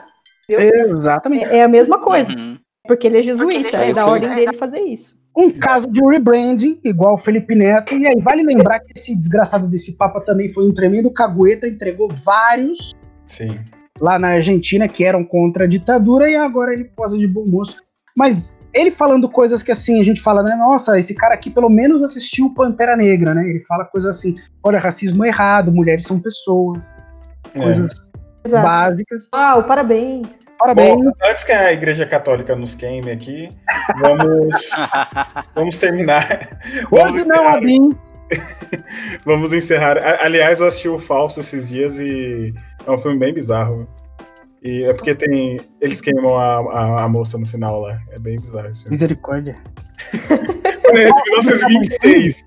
É o falso do Shaman King? Não. Ah, então, vamos terminar aqui. Eu só queria fazer um último comentário sobre Naruto. Sim, pode falar. É, é muito bizarro. Vocês fizeram comentários incríveis de falaram, lembraram de coisas que inclusive eu não me lembrava. Mas assim, é, cara, Naruto é um anime sobre luta de classes. Tipo, duro, sabe? Se você olhar, ah, o Naruto, esse garotinho, beleza, ele é o protagonista. e tal. Mas, mano, é sobre a luta de classe. É, tipo, todas essa, essas conspirações que vão ser feitas por baixo dos panos, informações trocadas. Uhum. É, os próprios plot twists, eles vêm nesse sentido, sabe? O cara que ele assiste uhum. Naruto, ele, ele reaça, tipo, ele acha que o Danzo tá certo, sabe? Tipo, ah, não, o Danzo tá certo, é isso aí. O, os Uchiha tem que morrer todos mesmo. Claro, parte da história faz com que você acredite que os Ushihas eram realmente, né? É, só eles eram o problema, né? Sim. Mas depois você vê que não, que era um negócio muito mais complexo, tinha uma, um tráfico de informações incrível. Então é isso, sabe? É, de novo, a pessoa, eu acho que algum, um de vocês falou aí no começo, não lembro quem foi, tem a referência, mas ela não entende o que está sendo dito, sabe? Um, um, problema de é, do olhar, né? Você olha aquilo como, ah, é só um anime de lutinha e pronto, acabou. ela é. tem os dados, ela não sabe interpretar os dados. Exato, exato. Mas, mas é... o, o Madara sem camisa e luvinha preta chamando a galera pra porrada na mão é a melhor coisa que existe. Nossa, sim. Eu ainda, eu ainda fico bem excitado com essa parte. Ai, gente, não tem como. Tem vários personagens do Naruto que dão essa. Ui! Ui! Não, ele, ele Mas acho que, foi, acho que foi onde ele se perdeu, porque, tipo, se vocês olharem, é, acho que tem um episódio que o, o Hidan pergunta pro Pen qual era o objetivo deles ficarem caçando os bijus. E ele fala que o objetivo era ter criar uma arma de dissuasão para usar contra as nações e, e, meio que dominar, sabe, monopolizar o mercado de guerra e tornar as nações obsoletas, porque uhum. as nações existem em função de, é, dessas missões que são atribuídas aos ninjas, né? Elas existem por causa da guerra. Sim. E eles, como organização mercenária, é, monopolizando tudo, ia quebrar tudo. Isso é, é uma coisa assim fenomenal para um, um roteiro de um shonen. Mas uhum. aí, do, no meio da história, o Kishimoto simplesmente larga isso e. Ah, foda-se, vou controlar todo mundo colocando o Sharingan na lua e toma. Assim, é, pra mim foi, foi por aí que se perdeu também essa coisa é, do. Ah, se eu soltar um poder aqui, vai matar o mundo inteiro, então Não, tem que conversar. A parte da guerra, tirando a, essa parte que o Madara aparece e dá uma porrada nos Kag e tudo, é, só essa parte que eu curti, na verdade, porque o resto. Eu quero, Cara, pra eu mim, quero... Naruto podia, podia ter encerrado ali se não fosse pelo, pelo Sasuke, né? Se fosse só o Naruto ali, eu acho que poderia encerrar no Pen, cara. Porque Nossa, o arco, de, o arco do Pen com o Naruto, cara, desde a morte do Jiraiya, que foi é uma das paradas que eu mais, assim, lembro e choro, é, já é, é instantâneo. Quem não chora sabe? não tem coração, velho. Oh, se tem dois momentos que eu já choro com fa facilidade é, é, quando o Ace morre e hum. quando o. Eu já sabia, É, eu sei. Esse daí todo, mundo, todo mundo já sabe que o Ace morre. E, e quando o Jiraiya morreu, cara. Isso aí foram ah, momentos ali que eu chorei largado. Eu queria pegar um, A morte do Jiraiya, ela é tão bosta, tipo, ela acontece tão do nada, pra um personagem tão importante, ela é tão é rápida, você, tipo, você vive aquilo muito rápido e de repente, ah, acabou, passa pra frente, é foi isso aí. Bem, foi realmente bem do nada. E, e aí tipo... você fica, ah, pô, o personagem mega importante, o professor do Naruto, tá ali envolvido, Sani e tal, tal, tal, e morreu, do nada. É, é, é foda, né? Porque foi meio uma morte pra dar um power-up no Naruto, né? Isso, Sim. exato. Exatamente, para dar aquela motivação. chorar por um, por um tarado, cara. Eu... ele era um filho da puta, meu Deus. É que, na verdade, ele era um, ele posava de tarado e às vezes ele sim, ele era um tarado. Mas na verdade você vê ali tem uma conversa quando ele fala da Tsunade, né? Que ele fala, ah, eu amo essa mulher, mas assim. Oh, a, gente, mas... a gente tá falando de Naruto, todo mundo aqui de Naruto, vamos gravar um episódio de Naruto. Vamos, vamos parar de falar. Chega, eu, chega. Eu quero só fazer um. pegar uma Muita coisa que o Yuri falou que tem a ver com o nosso tema aqui. Que, assim, o Yuri citou a questão da, do universo de Naruto usar a guerra como motor para o progresso né, é, para ir para intervir na vida das pessoas. Tanto é que a educação das crianças é voltada para transformá-las em soldados. E isso é um traço fascista. É só isso que eu queria dizer. Tá é a guerra como mercadoria, né? Exatamente. É. Então, vamos encerrar aqui, mais um episódio maravilhoso. Ficou um pouquinho grande, né? Mas talvez eu divida ele aí. Vamos ver o que eu vou fazer. Vou tirar as partes que, que a gente fala mal da igreja, a gente fala mal do Bolsonaro. aí eu vou deixar só a parte feliz, que a gente é todo cirandeiro aqui. Então. Hoje não, Abin, hoje não. Então, Bruno, muito obrigado pela participação. Cara, quer dar algum recadinho aí? Pô, cara, eu só quero falar que, mais uma vez, obrigado aí pelo convite. Sempre um prazer participar desse podcast maravilhoso, com pessoas maravilhosas. Todo mundo muito lindo, cheiroso. É... E, cara, vamos.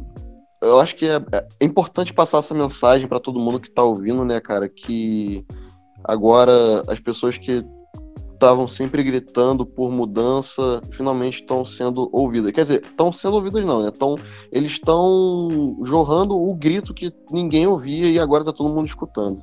Sim. Então, acho muito importante quando uma obra dessas, que nem todas as que a gente discutiu, passa esses valores que a gente concorda, que a gente quer, sabe? É. A gente falou de Star Wars, falamos de Naruto, de One Piece, e todas essas obras que a gente gosta tanto passam essa mensagem, mas nem todo mundo consegue ver. Sim, então, eu acho que a partir do momento que todo mundo conseguir ver as mensagens que essas obras estão transmitindo, sabe? Vai uhum. todo mundo, sei lá, botar a mão na consciência aí. Sim, valeu, Bruno. Obrigadão pelas palavras aí. E o Yuri, você quer dar um recadinho aí, cara? É só também agradecer, né, o convite de novo, de estar tá aqui com esse pessoal, de, conversa, de conhecer a Ju também. Gostei muito oh. das considerações dela. Achei Obrigada. muito legal. E também falar para o pessoal, né, que a gente está num período em que é, esses discursos alternativos estão ganhando força e a gente, quando se impõe contra isso, o pessoal sempre fala, ah, mas tem que ouvir o outro lado. Mas é difícil você ouvir o outro lado quando o outro lado defende que tu morra, que, que é o teu extermínio. Ou então quando o outro lado é uma doença que está dizimando e as pessoas querem ouvir o quê? O coronavírus?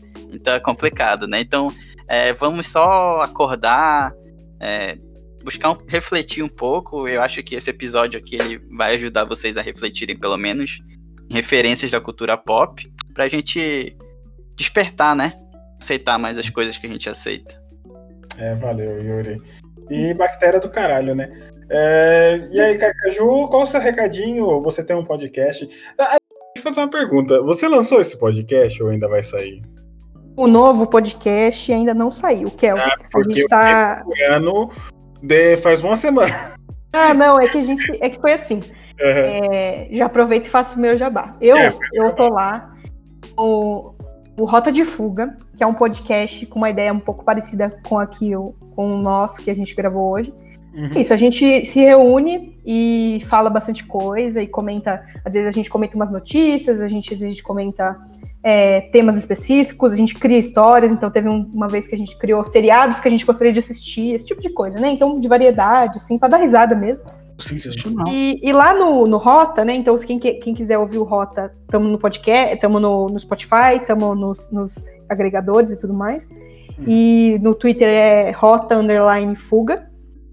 E lá no Rota eu conheci a Pri, né? A Priscila, Queen Pri. Ela tinha um podcast bacana sobre, sobre sexo, e aí a gente decidiu reformular ele pra gente tocar o projeto juntos, porque ela já não estava mais conseguindo tocar ele sozinho. E aí a gente criou o Planeta Vênus. O Planeta Vênus tá no Twitter como Planeta Vênus Pod. E a gente ainda não lançou o piloto.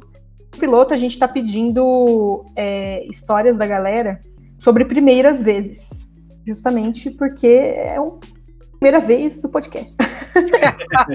e, Legal. Então, ainda, é, então, então a gente assim, abriu um Curioscat, a gente tem um e-mail, tem lá a DM aberta para todo mundo. A gente está pedindo essas histórias. Se vocês quiserem mandar, serão mais que bem-vindos. Eu acho que quando sair esse cast, a gente já vai ter gravado o, o piloto, então uhum. é, já procurar a gente que a gente vai estar tá por aí. Eu vou tentar e... na sexta, Ju. Vamos se der. É, é... Ah, não, então, então talvez dê tempo, talvez até dê tempo da galera mandar alguma coisa. É, eu coloco o link na descrição mesmo do Spotify ou lá do, do Anchor mesmo lá. E... Com certeza. Ah, show, beleza. beleza. Isso, é um podcast também que a gente vai falar sobre sexo de uma maneira, sou eu e a Pri, né, de uma maneira bastante tranquila. É, dando risada e contando os causos da galera. Quem quiser mandar qualquer história, pode mandar pra gente pelo Curioscat. Uhum. E pelas DMs, está sempre aberto. A gente já recebeu bastante coisa, inclusive umas pedindo até uns aconselhamentos, que eu fiquei tipo, será que eu tenho competência para isso? Ó, fala pro João mandar para você a do, aqui, do cara no banheiro, do cara é. da cocaína. Por favor. Misericórdia. Isso não- Bem, isso foi a primeira vez que isso me aconteceu, não foi a, a minha primeira Não, vez. ela falou que vai mandar qualquer história, então depois você manda essa pra ela. Então, é, por favor. Essa agora a gente tá, a gente tá pegando pra esse episódio piloto, a gente tá pegando histórias de primeiras vezes tem a ver com sexo. Então pode ser a primeira vez que você foi transar, a primeira vez que você usou um sex toy, a primeira vez que você foi mandar aquele nudizão top e alguém abriu a porta, sei lá. Sabe essa coisa assim? Essas coisas Aham. malucas que acontecem com a gente, causo, foi tentar alguma coisa nova, quebrou a perna, sabe esse tipo de coisa maluca que acontece com as pessoas. E, e pode mandar anônimo, então fique Toma, me tranquilo. esconda aí, desgraçado. Não, porque eu sempre conto essa história de qualquer forma. Ai, mas Cara, obrigado, gente, Ju. brigadão pelo espaço, viu? Fico muito feliz com Que o convite. isso, que isso. Sempre, sempre que quiserem, estarei colando aí. Você foi quase didática aqui, pô. Você Ah, Caralho. Hoje você dominou. Ah, mas é num bom sentido, eu espero, porque eu, fico, Ah, sim, sim. eu sempre fico morrendo de medo assim, Ah, de ser tô a palestrinha. Professor de história, adoro ouvir a própria voz, né, mano? É. Obrigadão pelo espaço, fico muito feliz de estar aqui com vocês. Valeu, obrigado você e obrigado, João, também, meu comparsa aqui na, nesta saga maravilhosa. E você quer falar alguma coisa, João? Opa, estamos aí, né? Eu quero agradecer aos nossos convidados que oferecem sempre aí uma contribuição muito rica. Quero agradecer. Ah, obrigado, Matheus, também, viu? Quem esqueceu. Com certeza, o camarada, camarada Matheus aí que teve que sair um pouco mais cedo porque ele é proletário, né? Então, segue a vida aí.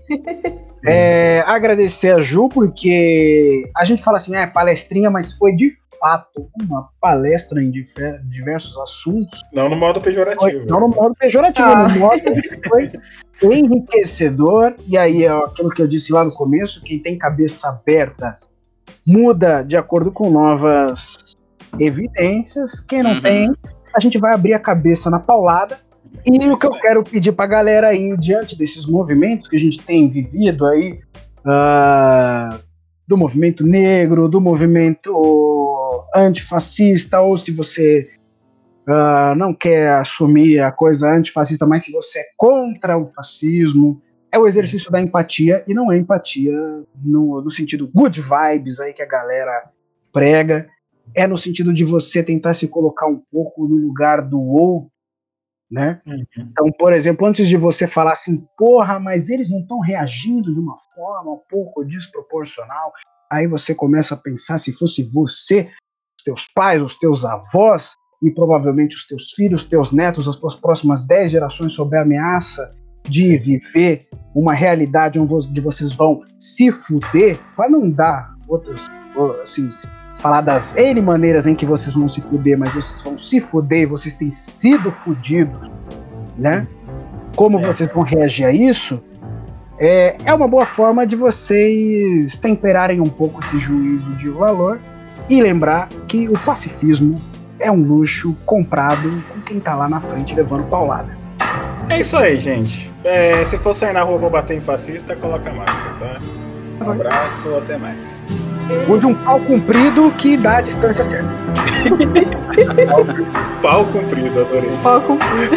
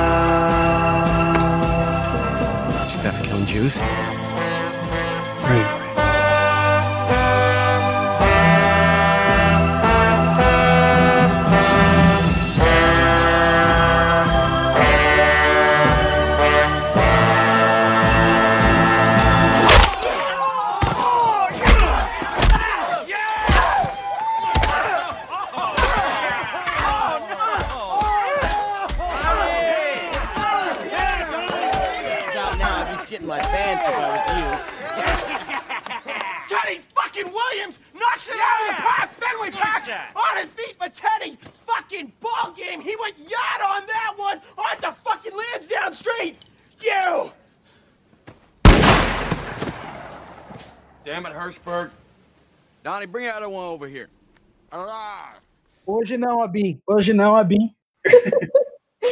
Eu queria deixar claro também que eu vou fazer. A gente vai fazer sobre personagens fictícios ou é, é, como fala, não fascismo, né? Imperialismo, opressão. Mas eu não estou fazendo isso para não falar de Bolsonaro. O Bolsonaro é um pau no cu que tem que morrer afogado na própria merda. Só deixando isso claro aqui, tá bom? Antes que alguém fale que eu estou passando pano. Endosso.